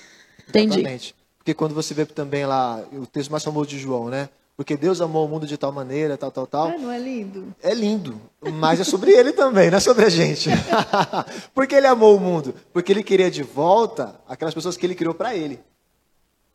E não porque nós somos tão especiais, não é assim. As o, o que tem de especial em mim foi o que você falou. O que tem de especial em mim é ele. Porque eu sem ele nada sou. Tanto é que nós somos criados da parte menos valor- va- valorizada da terra, que é o pó que todo mundo pisa. É o pó. Ele não usou nem barro. A gente fala que usou. Não, ele pegou o pó que fica em cima da terra e juntou aquilo e fez o homem. Então, assim, de valor não temos nada. Mas o que está em nós não tem como medir. Isso lembra o culto de domingo, né? Adão não tinha nada, não era nada. Tá se achando que. Exatamente. Aí, como ele não era nada, o que, que Deus fez? Eu vou colocar uma coisa de valor nele. Soprou nas narinas. Aí sim, nós temos um certo valor, porque dentro de nós há algo que tem valor. Mas se você não tem aquilo que é Deus dentro de você, valor algum você tem. O que gera frustração é o pecado. O pecado gera frustração. Por quê? Tiago fala isso, né? Que nasce, o pecado nasce em nós, né? Foi criado tudo com uma grande perfeição. E aí Adão come do fruto, foi a mulher que o Senhor me deu. Estou frustrado com essa aí. Exatamente, me frustrei com Com ela. o Senhor também, porque o Senhor me deu. Se eu não tivesse me dado. Agora, olha a frustração de Eva também, de comer o fruto, porque ela colocou a, a verdade dela sobre o que a, a serpente falou. Sim. E não sobre aquilo que Deus. Porque Deus, no momento, não falou nada para eles, só deu a ordem e acabou. Agora Sim. ela se relacionava com o tempo- com Deus o tempo todo. Por que, que ela duvidou de Deus e colocou toda a Exato. verdade sobre a palavra da serpente? Nessa frustração de achar que Deus havia mentido para ela, ela vai lá e come. Não, agora eu quero ver essa parada É que aí. teve todo um trabalho ali, né? Teve. Teve todo um trabalho de Foi gerar, de sondar o que estava lá, o que, que tinha no coração dela, de semear incredulidade com relação a Deus, Ele viu toda a criação, de mostrar.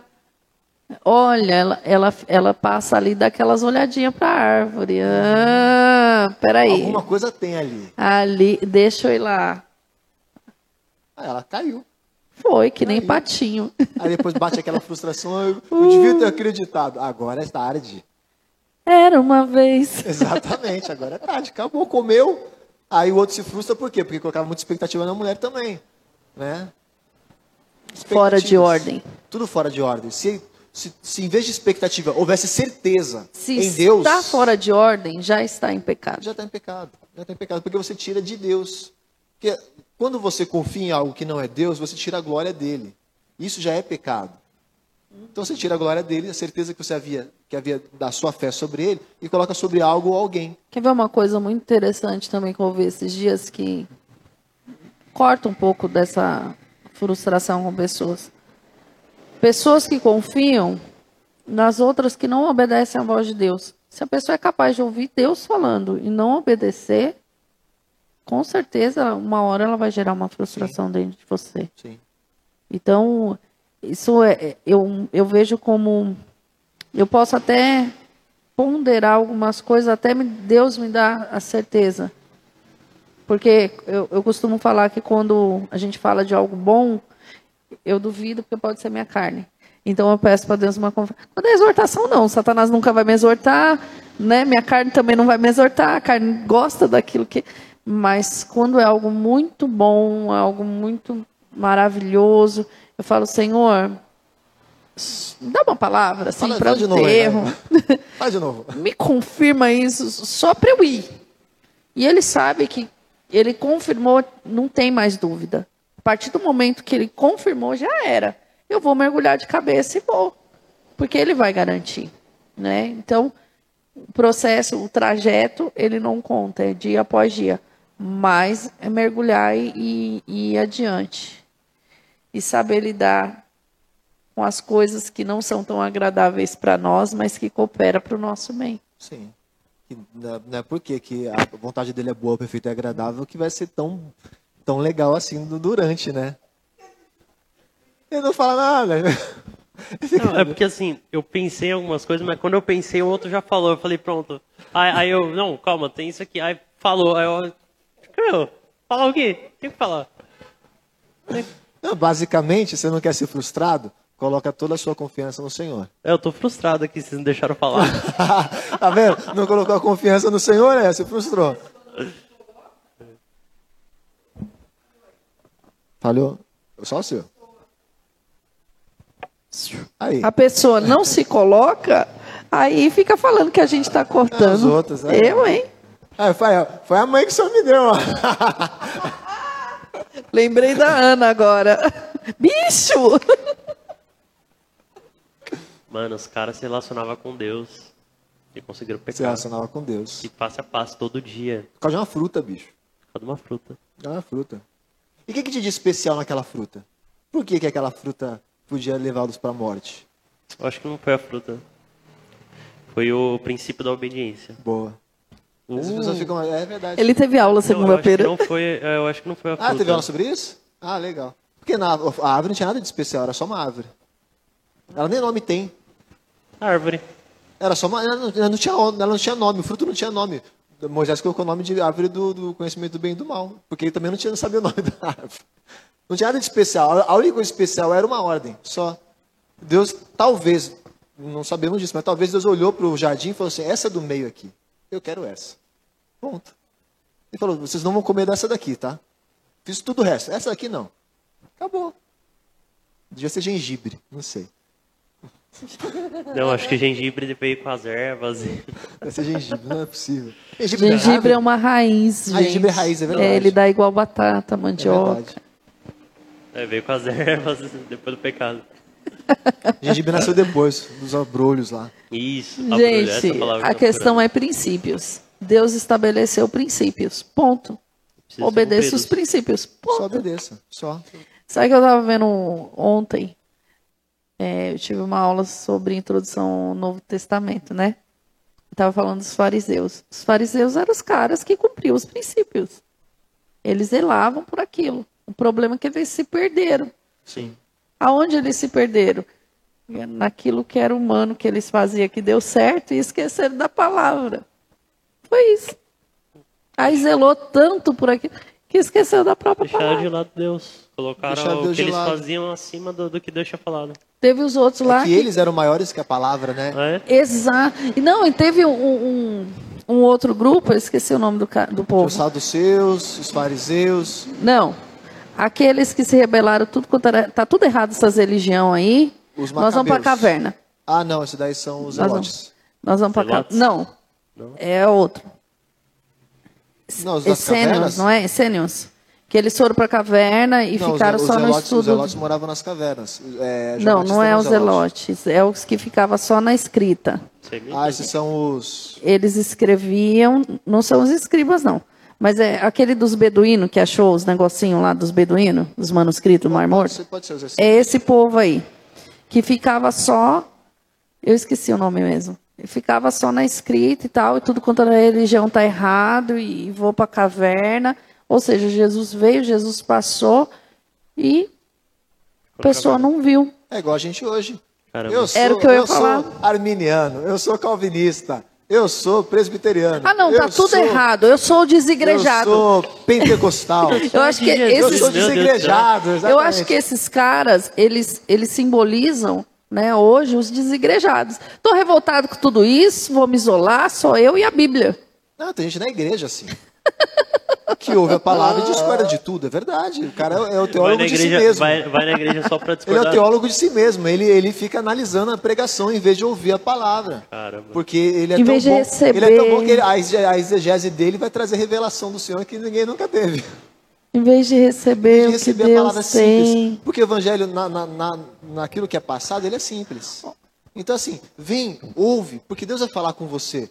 Deixa o estudo para um outro momento. Falta eh, aquilo que é prestar atenção na voz de Deus. Então, por exemplo, Deus está falando de deserto. Comigo ele está falando de deserto. Deserto no domingo. Bem assim, deserto no domingo. E aí o pastor ministrando, acho que na quarta, ele ser forte e corajoso, ser forte e corajoso. Ser forte e corajoso foi o que foi ministrado para as crianças ontem. Mandaram até um certificado para minha casa de ser forte e corajoso. Então, Deus está falando, ele falou através do pastor, ele falou através do certificado, ele está falando do deserto, ele está falando o que acontece no deserto, ele está falando que o próprio Espírito levou Jesus para o deserto, ele está falando que ele mesmo. Então, o que, que Deus está falando para mim com relação a isso? Isso não é à toa. Porque ele falou comigo, ele falou comigo no culto, ele falou comigo no devocional, ele falou comigo na aula, que não tinha nada a ver, lançar o deserto no meio, entendeu? Ele falou na Deus está falando, o que é que eu não estou entendendo ainda? Porque se a pessoa estiver mais atenta à voz de Deus do que quem é o jumentinho que está levando a palavra, ela vai entender, Deus está falando. Agora, o que eu não entendi ainda? Ou o que ele quer ensinar mais além disso? Agora, me dá medo esse negócio de deserto. Já tô com medo. Aí você fala, já tô com medo. Aí já vem o versículo, não temas. ele já vem com a resposta. Eu não tenho, mas foi no deserto que ele falou. Tá? Só trazendo, só trazendo um estudinho aí. Foi no deserto que ele falou. Não temas. Então, assim, não temas. Ai, meu Deus, é só para não ter medo. Fica firme. Permaneça firme. Aquele que permanecer firme. Então, o que, que a gente tem que fazer? Se fundamenta na rocha. Porque para você estar firme, só se você estiver inserido na rocha. E se você passar pelo deserto e não tiver de olho, olhando para Deus e confiando nele, você vai se, Vai se perder. Não vai se entendi. frustrar. Ah, sim. Vai se per- Eu pensei, vai se Você vai se frustrar. Não, Vai é se lascar. Vai Se lascar perder, também. perder. Porque geralmente, se você se frustra e você não volta, você se lasca. Não tem como. Se é o, o deserto o caminho para você passar, você vai passar. Mas a atenção naquilo que Deus está falando para você.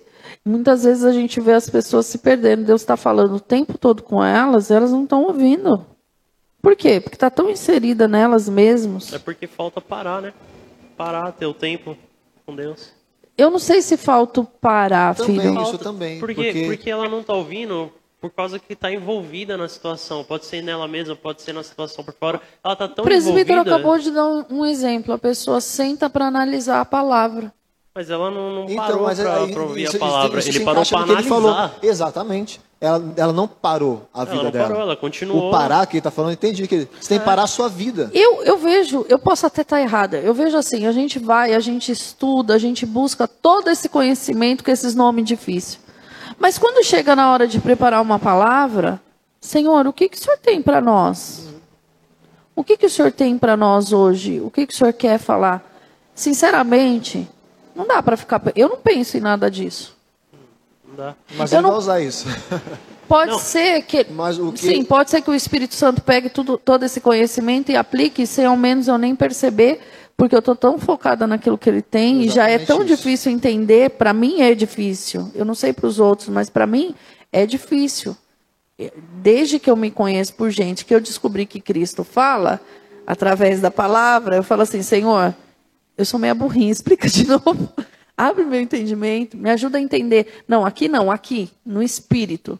Se eu entender no espírito, vai ser mais fácil de eu aplicar do que se eu entender aqui na mente. Então, eu não paro para ver isso. É a mesma coisa as referências, que tem um termo que se usa. Eu uso as referências que o Espírito Santo vai me lembrando. A gente está aqui conversando Sim. e o Fabinho falou de deserto. E ele me trouxe, que- porque ontem, graças a Deus, meu marido me liberou do culto, e eu falo graças a Deus porque eu pude parar para ver essa história de deserto.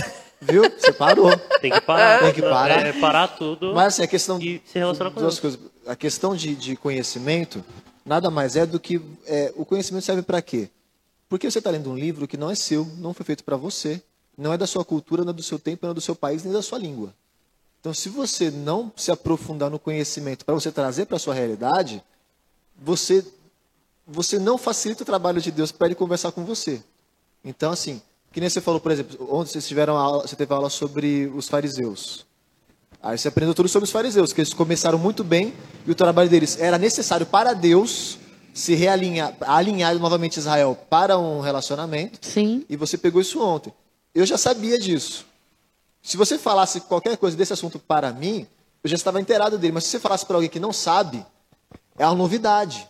Sim. Só que se a gente conversar agora sabendo desse assunto, para a gente o assunto ele flui normalmente. Sim. Se sentar alguém aqui que não sabe, a gente vai ter que parar o assunto, Explicar. para o assunto fluir. É assim que o conhecimento funciona no nosso relacionamento com Deus. Flui melhor quando eu tenho um conhecimento melhor. O conhecimento não é para eu saber. O conhecimento é para ele poder usar E eu entender. e eu entender. É, basicamente é isso. Mas- Se alguém usa o conhecimento de uma forma diferente disso, Aí de uma é forma que tá. fora do relacionamento, tá errado. Aí é que tá, é o que você trouxe agora. A pessoa deixa de ouvir porque ele tá vendo a exegese dele. Aí ele, ele tá usando, aí ele tá pecando, estudando a Bíblia.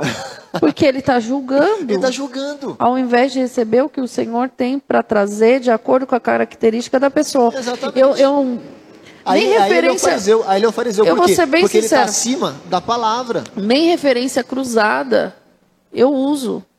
O Espírito Santo me dá a referência daquele texto que ele está falando para mim. Ele me lembra. E eu não sei a Bíblia de cor.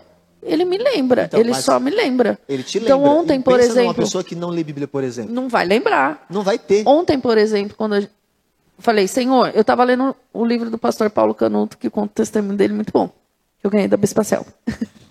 e eu estava lendo o livro, porque eu falei, tô, tô de folga hoje, né? Parei tudo. Tô lendo um livro, o que que ele fala? E o Espírito levou Jesus, eu já entendi, vamos parar tudo, vamos falar de deserto. Pe- Papel, caneta e Bíblia. E ali, ele está falando de tentação.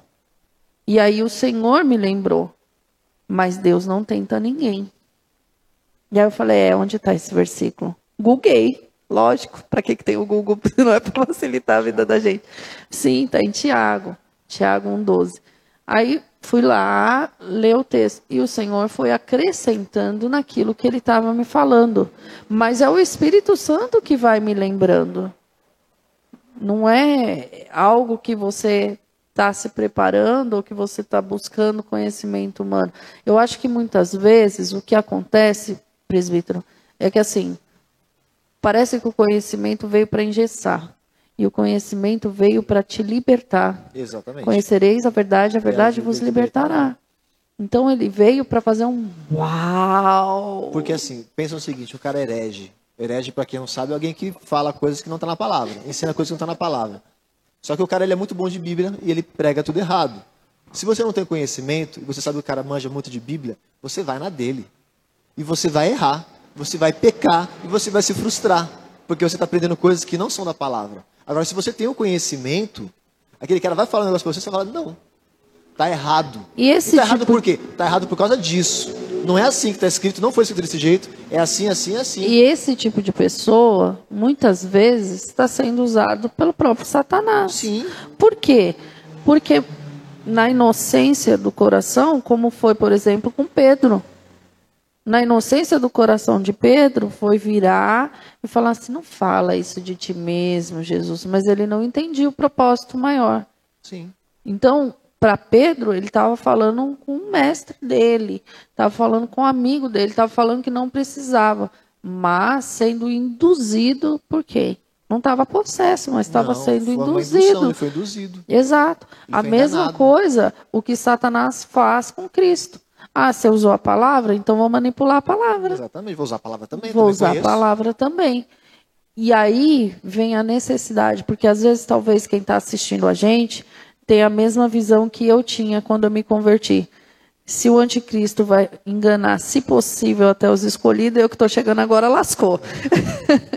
Esse era meu pensamento, porque meu pai não professava a mesma fé e já falava isso. Né? E a Rosaninha também falou para mim a mesma coisa. Eu falei, lascou. Mas aí eu conheci o Espírito Santo. E o Espírito Santo, ele testifica quando é de Cristo Mas ou Jesus não. já respondeu isso antes da carta de João. Ele fala que a ovelha ouve a voz do seu pastor E e conhece, conhece. Então, o assim, Espírito Se eu Santo. conheço a voz do meu pastor, se eu conheço a voz do Espírito, se eu tenho um relacionamento íntimo com Deus, o anticristo não me, não me engana. Porque eu conheço a voz. A gente dá aquele, sempre, sempre o mesmo exemplo. A gente está numa multidão. A minha filha Gabriela dá um grito, pai, eu sei que é minha filha. Aí tem um monte de criança. Mas, por a exemplo, você está numa multidão, você não sabe que a Gabriela está presente. A Gabriela está vindo com a Juliana e você não estava sabendo. Para você, a Gabriela está em outro lado. Você ouve pai, você fala assim, parece com a voz da minha filha. Exatamente. Não é? Já aconteceu. Aí você olha para ver, não, peraí, deixa eu ver. É a mesma coisa, muitas vezes, o que acontece com essas pessoas. Parece, mas peraí, deixa eu ver. Né, a gente, Diego gostava muito de um, de um determinado pastor aí, ele acompanhava, e eu falei assim, mas até certo ponto isso está certo, mas daqui para lá Tem muito disso. não tá. Tem muito disso.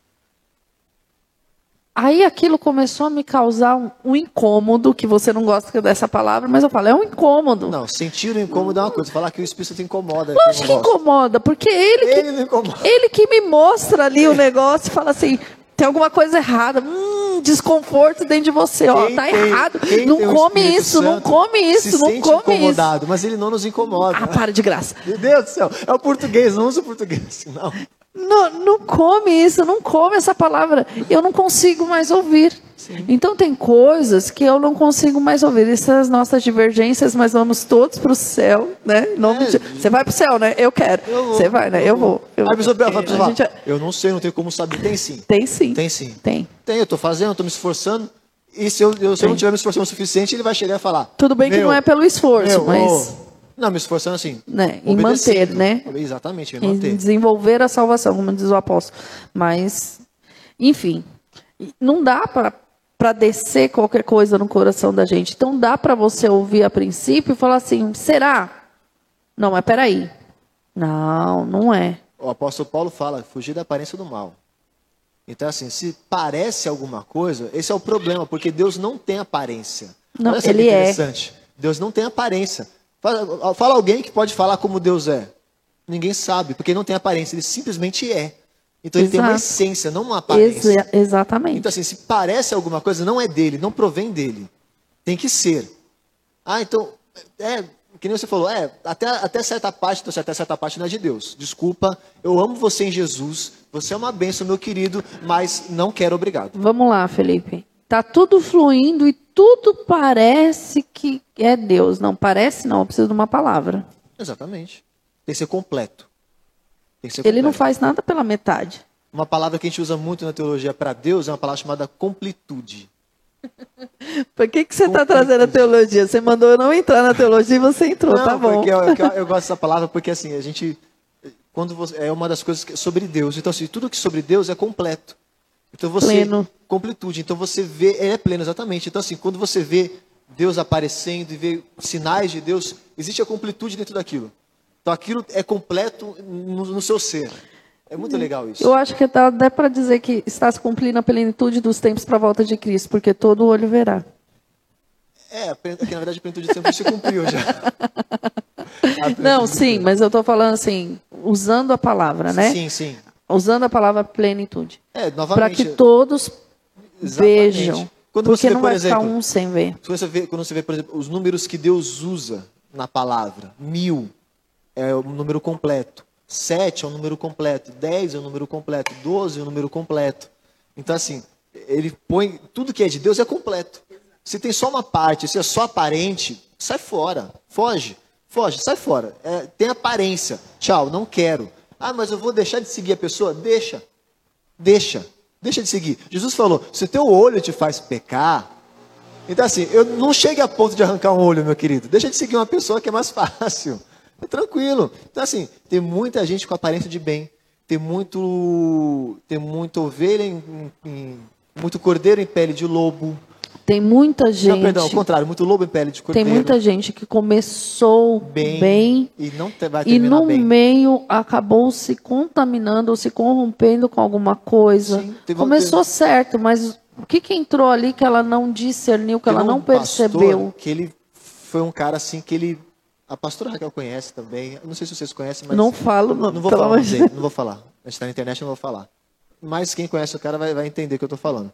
É, ele é um cara que, basicamente, ele formou uma geração de cristãos. Sim. Não é o cara que você está pensando, é outro. Não, mas eu tenho uma amiga que falou que estava seguindo aquele outro. Aquele não outro é lá, o que eu Não, pensei, é- né? Parece Mas- com esse, mas não é questão de, de pecado, não é isso. É mais, mais o que você falou Não, mas agora, não- de se perder. De se de perder. se perder. Ele formou. Eu tenho livros dele. Meus pais foram formados assistindo, ouvindo, fazendo curso desse cara. Eu conheço vários professores, mestres, Ah, que então eu é o conheço, mesmo que eu foram pensei. basicamente a mesma coisa.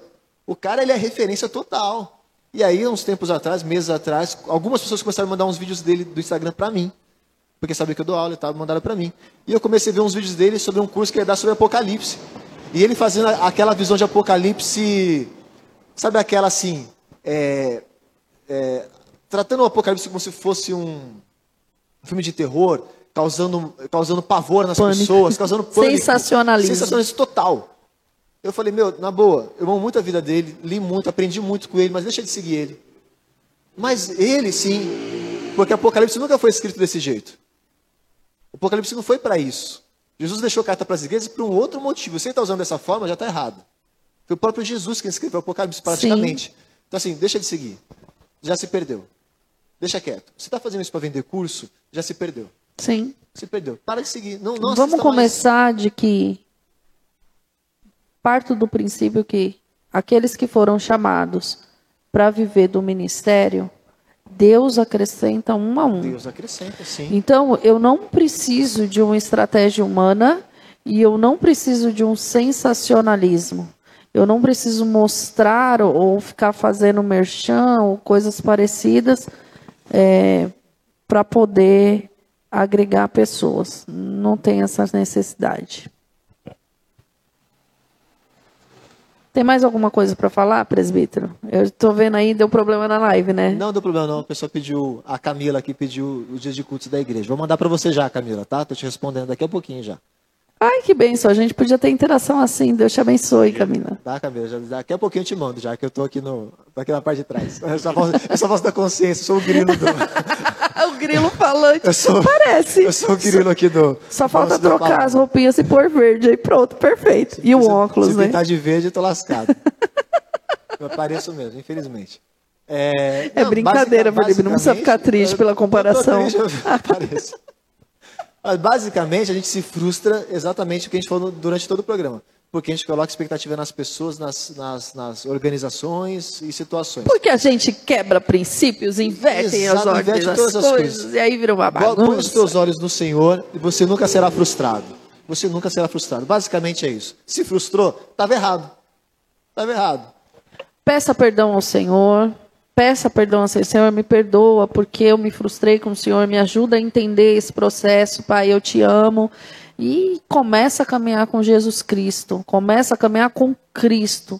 Aprenda com as pessoas, mas o seu foco sempre foi sempre precisa ser Cristo. É, tem que pedir perdão, mas reconhecendo a culpa. Não, não colocando perdão, ai Senhor, me perdoa, mas foi isso, foi aquela situação, ai, não aguentei, não, não dá. Não, né? É, dá. Senhor, me perdoa, porque o senhor sabe, perdão, né? A. Eva, a culpa Não, não rola, não rola. Reconhece a sua parte, você tá certo. É, é isso, né? Tô saindo frustrado desse programa. Não, tô- Para tô de com boa. isso. tô de boa, tô de boa. Para com isso, Tá menino. frustrado, então você, você tá com expectativa errada, irmão. Não, Não é? Tô, tô eu de te vi boa. com mais de uma hora Sabe o que eu falando, descobri tá esses dias? ainda. Ah, O quê? Eu descobri esses dias que o Fabinho conhece tanta coisa, sabe de tanta coisa, põe tão pouco pra fora, né? é verdade. Eu fico surpresa às É vezes por- quando ele é traz eu umas não vou coisas. Falar, eu não vou falar algo de mim. Pô, eu tenho conhecimento, beleza. Mas aí, Deus, você quer que eu fale? Você não quer que eu fale? Quando for, você você fala, tá ligado? Mas. Conhecimento que você, Você não agrega sabe quando- e você não usa é pecado. Não, porque assim, uma coisa é eu, tipo, colocar meu conhecimento porque eu quero me mostrar. Outra coisa é eu Deus querer me usar falando simples com a pessoa. Muitas vezes Deus ele me usa no simples, ele não me usa no conhecimento que eu tenho. Mas Entendi. o conhecimento que você tem, muitas vezes, é para alcançar o outro que não, Exatamente. nesse processo já cresceu um Mas, pouco. mas aí verdade, tá, assim, eu só coloco então, quando ele fala. Já- não, já entendeu? vou, já Eu vou corrigir. O conhecimento é para deixar mais simples. aqui. Sim. Entendeu? Então, se alguém tem conhecimento e fala difícil, fala complicado, tá errado também. Porque Jesus não fez assim. Quem conhecia mais que Jesus Cristo, agora usa um termo técnico que Jesus usou, Nenhum. uma referência que ele fez é, exata para a lei, porque ele sempre fez referência para a lei. Ele nunca usou o termo exato da lei. Ele sempre falou de um termo muito é, popular, muito fácil de compreender. Então, assim, Ele- ele conhecimento queria- é Usava o lúdico, sim. né? Sim, o tempo Usava todo. o lúdico. E todo mundo, cara, escreveram cartas do que ele fez, só do que lembravam. Sim. Ninguém notou, velho. Então, assim, o conhecimento é para tornar mais simples, mais viável, mais acessível. Se alguém usa esse conhecimento de forma diferente, Tá usando pro tá próprio ego. pra- Exatamente, o próprio ego. Já caiu. E assim, conhecimento é para mostrar, não para se mostrar, mas é para mostrar. Se você não, você vai conhecer para quê? Vai conhecer só para você? Não existe, porque é uma cadeia.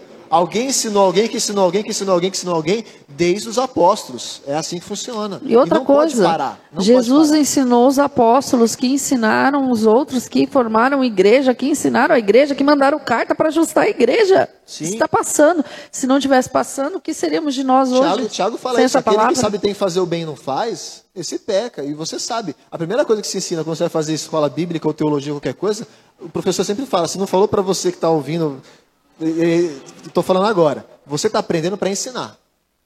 Você está aprendendo para repassar. Você não está aprendendo para você saber. Você está aprendendo para você repassar. Então, tudo que você Está aprendendo para você aula... pegar, aplicar e ensinar. Sim, você aplica na exatamente. tua vida e ensina o Ah, outro com não o que você você não pode conhece. ensinar. Não, não pode. Não pode. É, é bom pôr o aplicar. Isso é... Porque Jesus aplicava. Aplicava. Por- a gente vê hoje em dia muita gente palavra que não aplica. palavra, você tá... É hipocrisia. Eu ia usar É um outro termo, mas é hipocrisia. hipocrisia, sim. Você conhecer e você não aplicar é hipocrisia. E você vai ensinar como se você não sabe como funciona na prática. Ah, a Vitória está fazendo é, serviços jurídicos, né? Aí ela teve uma aula de ética e moral. E aí a mulher foi e, do grupo dela, não foi na aula seguinte, e mentiu descaradamente. Onde ficou a ética e a moral, Vitória? Manda ela voltar para a aula anterior, porque ela não aprendeu. Tem que rever a aula lá, professor. É, precisa rever a aula, porque foi para as cucuias, né? Então, assim, tem conhecimento, bota para fora e não se intimide. É que você fica recebendo. Essa claro. é, é essa a questão. Você tá Uma virando, dessa, você tá virando, tá virando um Tá virando gordo. espiritual. Porque ser gordinho não é problema. Ser obeso é. Obeso é você não ser saudável. Obesidade leva à morte. Sabe o que, que Se eu é um achei? obeso espiritual. Eu achei que esse negócio dele comer assim demais era só comida física. Acabei de descobrir que não. Comendo a outra Não, também. não. O problema é que tá, ele não, engorda, da outra ele tá engordando e não tá vendo. Tem que, tem que repassar, tem que passar. Porque ele fica batendo papo, fica conversando, ele fica absorvendo as coisas o tempo todo. Só que ele não repassa. Não pode. Eu vou repassar pra quem? Eu não tenho o que repassar. Você tem que encostar e A passar. Bruna, em quem encosta em você, Quem encostar, Mas, mas aí que tá. tá Eu- defasada, Bruna, viu? eu- Começa a formar a Bruna. o pessoal fala assim: Nossa, quando a gente vai conversar com você, você fala, fala, fala, parece uma aula. Mas a, a obrigação de quem recebe conhecimento é essa. É obrigação. Obrigação. Você tem obrigação de ensinar as pessoas. Você não pode saber que é uma forma de fazer, uma forma de ler, de entender, e as pessoas não saberem. Isso tá gerando uma frustração no presbítero agora Felipe agora. que te ensina. Você não pode Não ser o pode. motivo da frustração, do, entendeu? Não pode, você não pode gerar frustração nas pessoas, pelo amor de Deus. tá frustrando porque você agora eu passo o tempo fazendo aula, aplicando aula. Senta com esse menino para explicar as coisas que ele pergunta. Já te deixei de responder uma pergunta? Não entendi. Já te deixei de responder uma pergunta? Deixou. Qual? Isaías, eu mandei no seu WhatsApp, eu perguntei sobre Isaías 60 e alguma coisa. Que, que é isso? Você perguntou? Eu, não, eu pedi pra você me explicar um, um trecho. Não lembro agora. Eu- provavelmente eu falei, te explico depois, você não me perguntou, não foi? Exatamente. eu Ah, então não esperando. deixei de responder, cara. Não, você falou explico depois, eu tô aguardando a explicação até hoje. Eu nem Ah, mas você não, disso. você me não lembrou, né? Você tem que me Aí lembrar. fica difícil. Não, oxe. Gente, vocês têm mais alguma coisa para falar sobre Não, já frustração? é. Não, Ah, nós vamos terminar. me cura agora. Eu não me cura. frustrei Nós vamos espera terminar que o programa de hoje. aí, Assim terminar o programa, você me pergunta de novo que eu te respondo. Ah, Cobrado na internet, uma rede mundial, ele até, até mexeu no ego dele ali, eu senti. Não, com ego, não. Não, mas eu não deixo de responder, Eu não. não deixei. Como assim eu deixei? Tem mais Ah, alguma pergunta aberta. Eu nem sei que pergunta que é. Eu também não lembro, não, faz tempo. Isaías Bom, 60? ninguém tem mais o que falar, né? Não, já foi Não. É isso aí. Se você se sentiu frustrado, assiste esse programa de novo. Tem muito conteúdo aqui. Se a gente falou alguma coisa que você queria ouvir, a gente não falou, você se frustrou. Ou se a gente te frustrou em alguma colocação, saiba que é o Espírito Santo de Deus te ajustando em nome de Exatamente. Jesus. Ou já respondemos antes, você se frustrou porque não assistiu anteriormente. Oh, você não assistiu verdade. outro programa. Você se Verdade. frustrou à toa, entendeu? Então assista os outros também. Cara, eu acredito que é isso. É isso, acabou, né? Já, já deu. Todo mundo curado aqui, ninguém frustrado. Olha, que esse programa possa ter servido para edificar a tua vida, tá bom? Que Deus te abençoe, te leve em paz. Cara, é, é isso, é você colocar a sua expectativa em Deus e não nas coisas, não nas pessoas. É colocar a tua expectativa em Deus. Mas não colocar a sua expectativa em Deus pelo, pela forma que você conhece a Deus, mas sim de fato conhecer a Deus. Porque a gente muitas vezes pensa que conhece a Deus, mas não conhece a Deus de fato. Muitas vezes a gente fala, pô, eu acho que Deus faria isso. Mas você nem chegou a perguntar se ele realmente faria isso, entende? Então, coloca a sua expectativa em Deus baseado no que ele já te falou, baseado no que ele já te guiou. Se você é ovelha dele, você conhece a voz dele, não, não tem erro, tá? Não tem dificuldade. Mas se você não conhece a voz de Deus, é porque ainda falta um tempo no secreto. Então vai ter um tempo no secreto. Amém? O tempo no secreto é você parar tudo, como a gente já falou, parar tudo, deixar, sabe, parar tipo a o, o agitado do dia a dia, sabe, a rotina e sentar com Deus e conversar, sentar com Deus e ler a palavra, sentar com Deus e falar, Senhor, eu tô lendo, eu sei que o Senhor está falando, mas me explica que eu ainda não entendi, entendeu? E Deus ele vai pegar e explicar para você porque ele quer que tenha um assunto entre vocês dois, tá? Então é isso. Esse foi o nosso programa. Nosso programa é feito ao vivo todo dia a partir das 11 horas, todo sábado, todo sábado a partir das 11 horas no Instagram, certo? Sobe pro YouTube depois, mas no YouTube não é ao vivo. Os cultos aqui são segunda, quarta, sexta E e sábado. sábado às 8 horas da noite, domingo 6 horas da tarde. Exato. É isso aí. Também tem ao vivo no Instagram. Se inscrevam nos canais. Se inscreva no nosso Nos sigam nas nossas redes sociais, curtam, compartilhem, deem engajamento. Se te abençoou, vai abençoar a vida de outras pessoas também. E hoje nós teremos o jantar dos casais. Então, você que é casado, você que é noivo, você que está se preparando para casar, você que está namorando, vem participar conosco. Ai, custa alguma coisa? Não, custa você vir. Venha, vai ser bem recebido em nome de Jesus. Amém. Tchau.